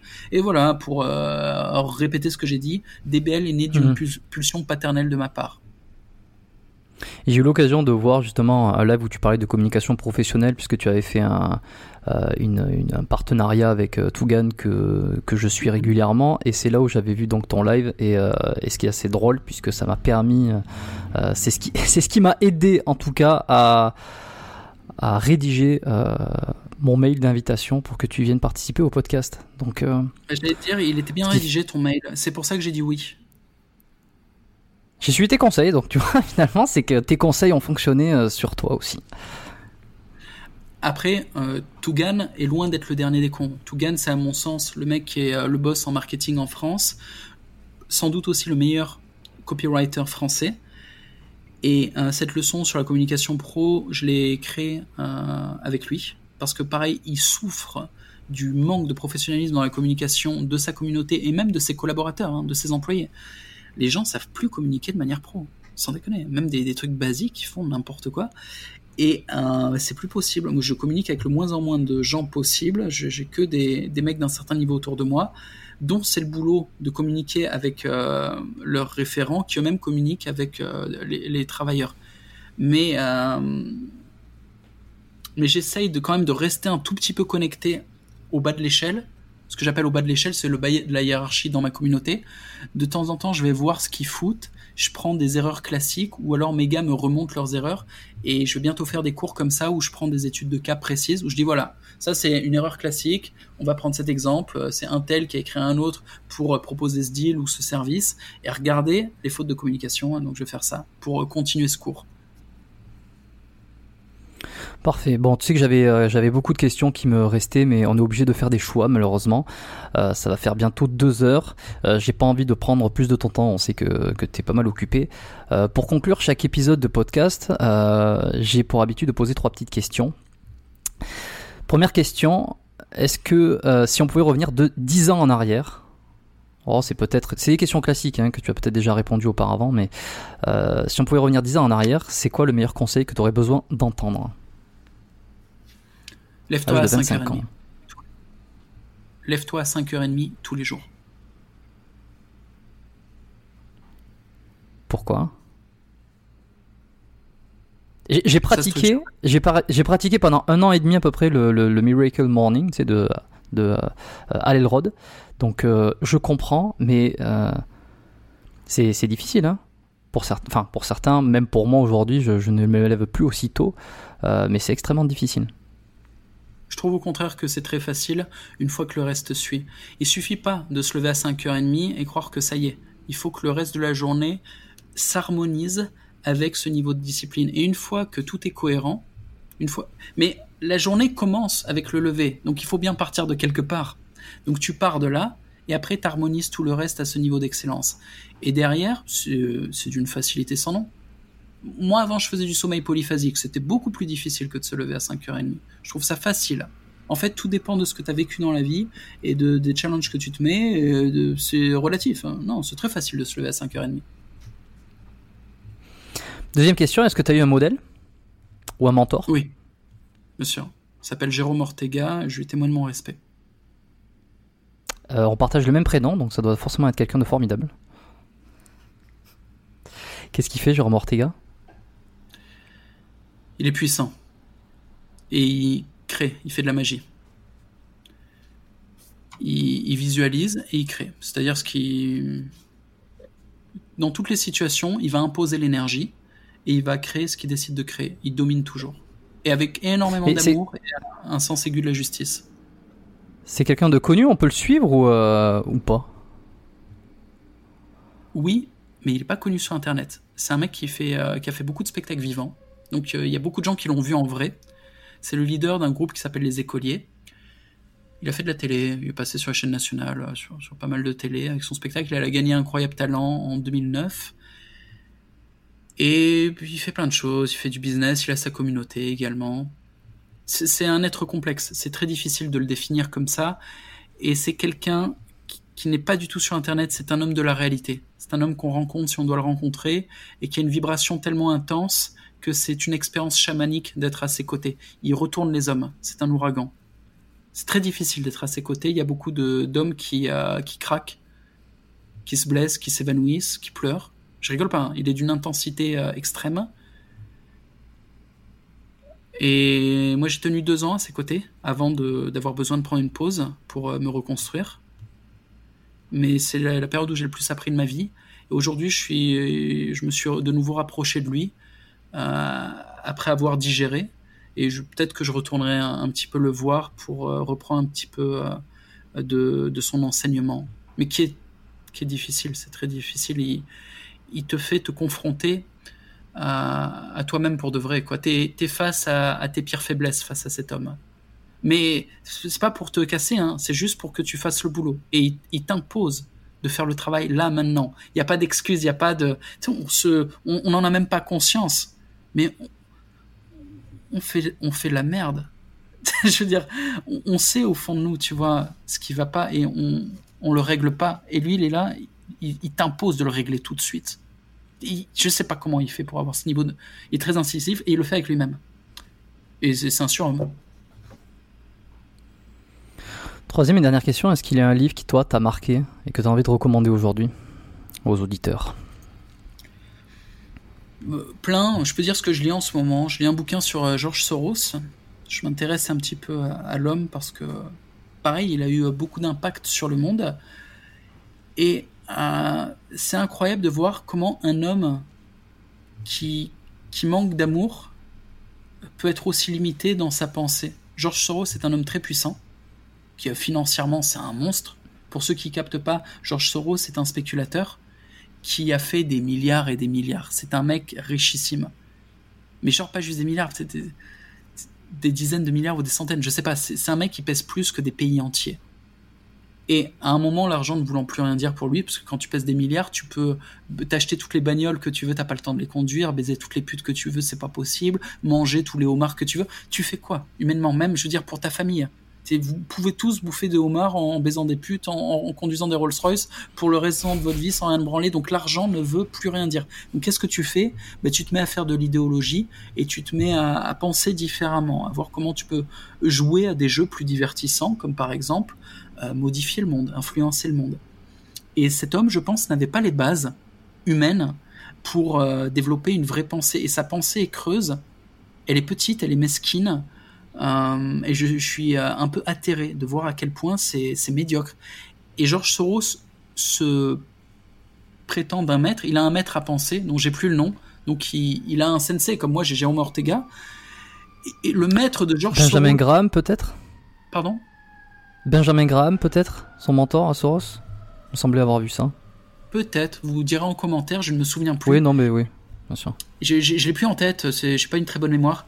Et, le maître de George Soros, déjà, est un type euh, dont la pensée, je, la trouve assez médiocre. Donc, c'est même pas un idéal de pensée génial. Mais le maître lui-même de George Soros euh, désavoue son élève en disant euh, Oui, oui, George Soros, il est très riche et très bon pour faire du trading, mais c'est pas un penseur quoi. Donc le maître lui-même de George Soros dit non il a aucun talent pour penser, il devrait pas essayer.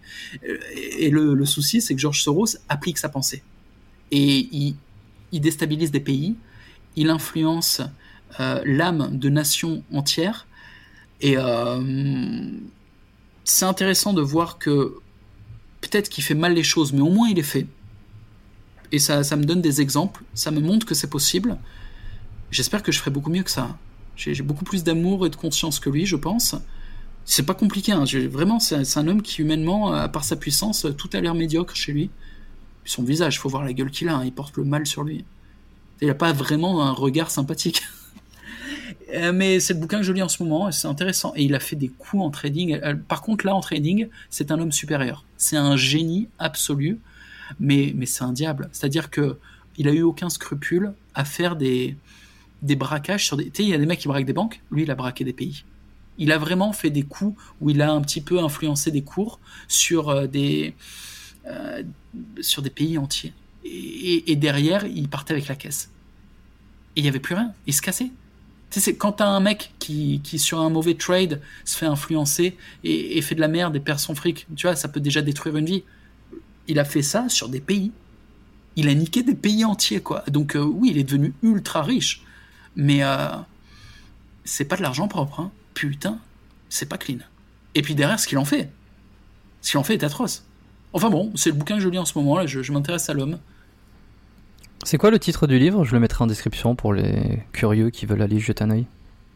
Je sais même plus. Je, je peux pas te dire, je suis navré. Il faudrait que j'aille dans ma chambre, le récupérer. Euh, il écrit Soros en gros sur la couve et tu vois sa gueule. Couverture est grise, je, je sais plus. Euh. Ok. Je peux pas, te dire. Je, mettrai le, nom, juste euh, Soros, pour ceux qui veulent aller se renseigner.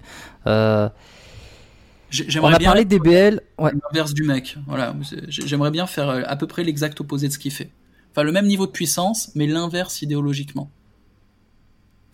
Et justement, ceux qui veulent suivre ton idéologie, enfin suivre, euh, qui adhèrent un petit peu, qui ont découvert, qui t'ont découvert à travers ce podcast, je pense qu'il y en a, il y en a euh, plusieurs qui ne te connaissaient peut-être pas, qui écoutaient le podcast, euh, peut-être d'autres te connaissaient, qui ont, qui ont découvert Jean-Marie Corda, qui, qui adhèrent à ce que tu dis, qui sont intéressés, qui veulent peut-être rejoindre la communauté que tu proposes, les, les formations, les services que tu offres.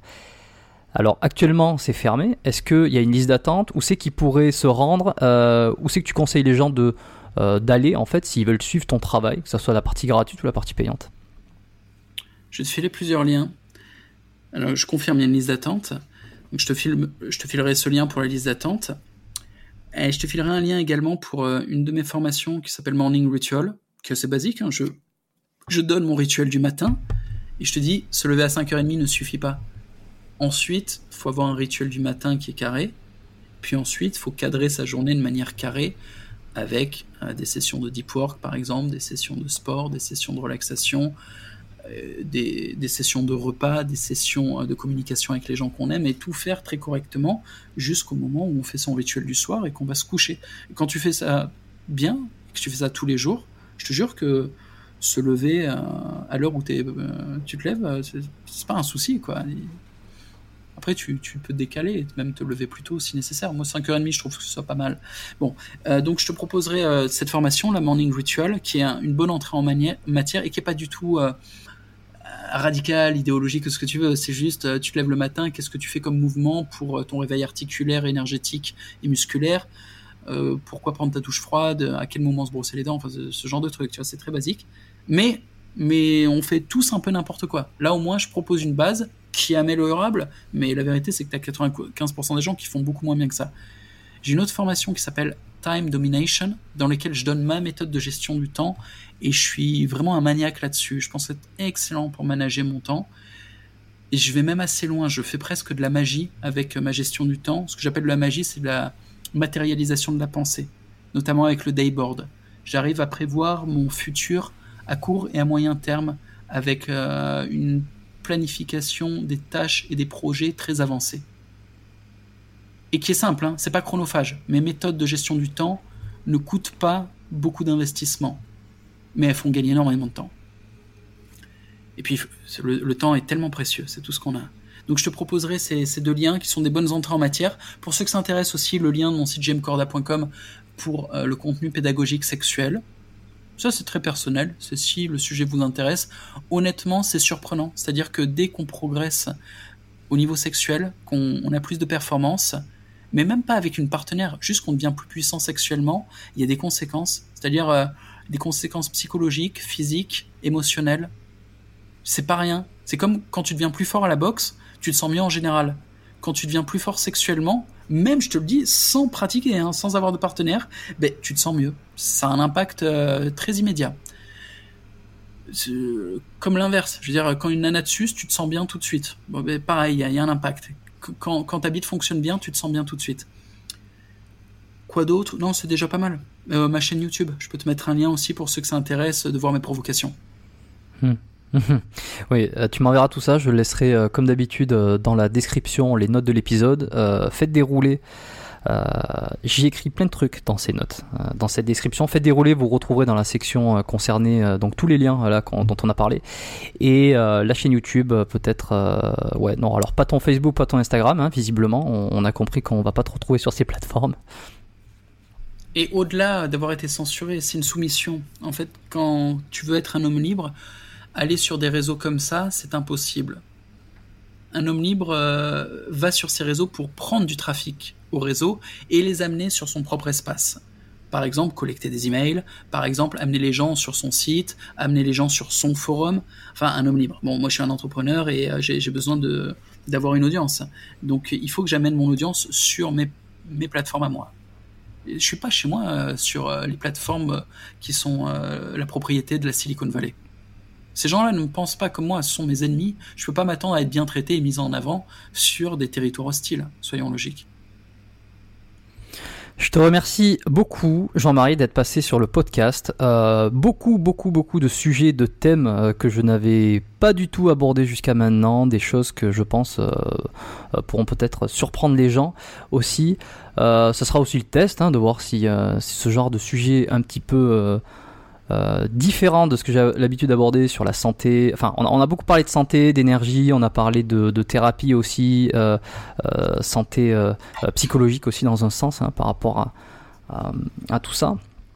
Donc si, si vous appréciez, là je m'adresse aux auditeurs, si vous appréciez ce genre de contenu un petit peu différent, n'hésitez surtout pas à, à donner votre vote, à le dire. J'ai été ravi euh, de discuter avec toi. Je, je, pensais te le dire en off, mais je vais le dire en, en, enregistrement, là, en public. Euh, c'était un épisode très éprouvant pour moi, d'un point de vue réflexion, intensité. Euh, je savais qu'il y aurait des, des mots un peu vulgaires, en tout cas des, des mots vulgaires qui, ne, qui n'ont jamais été dits sur le podcast. je me doutais, je, je n'avais conscience puisque je t'ai invité, je voulais, je voulais, je m'attendais pas à ce qui est des. Enfin, c'était pas mon, objectif, mais je m'attendais. Ça a été très éprouvant. Non pas Euh, dans le fait de gérer ces mots vulgaires, hein, je pense que les gens, euh, les gens feront, euh, s'ils aiment pas, ils quitteront, enfin ou ils auront déjà quitté, mais plutôt dans la réflexion et dans l'intensité de la conversation. Donc je, souhaitais t'en faire part avant qu'on termine le podcast. Ok. Très bien. Ne te mets pas à l'aise. Ça me va. J'aimerais te remercier déjà pour ton, ton invitation c'est très agréable. Pour la qualité de ton travail, tu, à mon sens, j'ai été interviewé par plein de gens et je trouvais que tu as bien choisi tes questions. Tu as une très bonne qualité d'écoute. Tu as une bonne qualité de matériel. Ton micro fonctionne bien. Tu étais ponctuel. Enfin, tout ça était pro et en plus très stylé. Donc, euh, bravo pour ton travail et, merci de, de me l'avoir offert. J'aimerais également m'adresser à ton audience les remercier pour leur attention, pour ceux qui sont en train encore d'écouter après deux heures de podcast. Merci pour votre temps, je le respecte, vraiment. Et je ne le tiens pas pour acquis, surtout qu'on ne se connaît pas encore. Et mon message pour vous, c'est que au, fond, j'ai de l'amour, sincèrement. Je vous souhaite d'être vous-même. J'ai pas envie de vous soumettre à ma pensée, de vous convaincre de quoi que ce soit. je vous souhaite d'être vous-même, mais attention, c'est un vrai combat aujourd'hui d'être soi-même. C'est-à-dire que on est toujours sous l'influence de valeurs qu'on a intériorisées mais qui ne sont pas les nôtres. On est sous influence, les gars. Je veux dire, vous vous rendez compte? Toutes les pubs, tous les outils de manipulation de masse qui passent par l'éducation, par les films, par ce qu'on voit sur notre écran d'ordinateur, par le conditionnement social qui est, certes en partie nécessaire pour pas qu'on vive comme des animaux et pas qu'on se saute dessus dans la rue n'importe comment. Ouais, mais au final, c'est un vrai challenge d'être soi-même. C'est pas facile déjà de savoir qui on est. Et ensuite, quand on commence à avoir une piste et le comprendre, et qu'on commence à essayer de devenir qui on est, mais on est en guerre déjà contre soi-même, contre ses peurs et contre la terre entière. les autres, ce que je vais appeler les esclaves, les, mecs qui, eux, ont, abandonné le combat et se sont, se sont résignés, ils seront en guerre contre vous. Eux, ils ont fait le deuil de la liberté et de leur individualité. Donc pourquoi est-ce qu'ils vous laisseraient réactiver la blessure? Quelqu'un qui a fait le deuil n'a pas envie que tu lui rappelles que c'est possible, qu'il y a de l'espoir, qu'on peut y arriver, qu'on peut être libre, qu'on peut être soi-même. Il n'y a pas grand monde qui vit en homme libre. Je te le redis, il n'y a pas grand monde qui vit la vie dont il rêve. Et aujourd'hui, quand, c'est ça, quand, tu vis comme un, homme libre, quand tu fais exactement ce que tu as décidé de faire toute la journée, tous les jours, mec, il y a des gens, des gens puissants qui se lèvent et qui ils veulent ton extinction. Donc c'est un combat, c'est pas un combat facile. Et tu sais quoi? Déjà, calme-toi, tu vas pas mourir, frérot. Pas forcément. Et puis, au pire, tu sais quoi? Tu crèveras en ayant, en ayant essayé et tu n'auras pas de regrets. Moi, c'est ce que je me suis dit. Je me suis dit, je vais aller jusqu'au bout et j'aurai pas de regrets. Et pour l'instant, j'en ai aucun. Je vis heureux. Et je pense que je vivrai longtemps. Je vais tout faire pour. Je te fais un gros bisou, je t'aime. Et puis, euh, merci encore hein, pour ton temps et ton attention. Merci à toi, Jean-Marie. À bientôt. Salut. Merci à tous d'avoir écouté cet épisode jusqu'à la fin. Pour une fois, je ne vais pas vous demander de partager cet épisode en masse. Je tiens à garder cette conversation uniquement avec les personnes euh, les plus ouvertes et euh, les plus motivées également. Euh, pour ça, donc, je vous recommanderais d'envoyer cet épisode à maximum 2 voire 3 de vos amis qui seraient susceptibles de comprendre et être intéressés par les échanges qu'on a eu aujourd'hui avec Jean-Marie. Si cet épisode ultra spécial vous a plu, que vous avez appris des choses, voire même qui vous a un petit peu dérangé mais de manière positive, vous pouvez évidemment euh, laisser une petite évaluation de 5 étoiles avec un commentaire qui va bien sur l'application Apple Podcast qui se trouve euh, sur l'iPhone. Pourquoi? Sur cette application précisément, parce que c'est l'une des seules qui permet les évaluations. Et c'est sur cette application également que la très grande majorité des podcasts sont écoutés et euh, votre évaluation pourrait m'aider à monter dans les rankings des podcasts, dans les résultats de recherche également. Ça prend vraiment euh, quelques secondes et si vous écoutez le podcast depuis euh, plusieurs épisodes ou même que vous le découvrez grâce à celui-ci, et que vous n'avez pas encore laissé votre avis, je vous remercierai mille fois si vous le faisiez aujourd'hui. Très simple, vous êtes sur l'application, sur le, le, podcast biomécanique, vous faites dérouler un tout petit peu vers le bas, vous allez voir des étoiles, vous pourrez cliquer sur 5 étoiles et laisser un avis euh, pour me donner euh, votre ressenti par rapport à l'émission ou par rapport à un épisode particulier. Merci d'avoir été avec moi jusqu'à la toute fin. Vous retrouverez, euh, comme à chaque fois en faisant dérouler les notes, la page d'inscription pour accéder à la lettre biomécanique, pour ceux qui veulent rejoindre la newsletter privée du podcast. Avant de vous inscrire, lisez bien la page pour savoir de quoi il en retourne. C'est sur biomécaniquepodcast.com slash lettres. Bonne semaine à tous, on se retrouve la semaine prochaine dans un nouvel épisode du podcast Biomécanique. Bye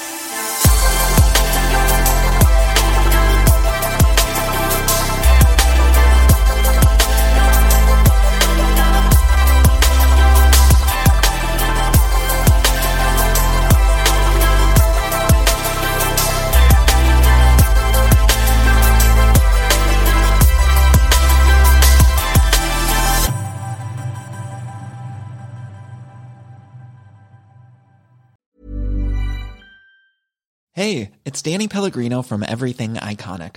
Ready to upgrade your style game without blowing your budget? Check out Quince. They've got all the good stuff shirts and polos, activewear, and fine leather goods, all at 50 to 80% less than other high end brands.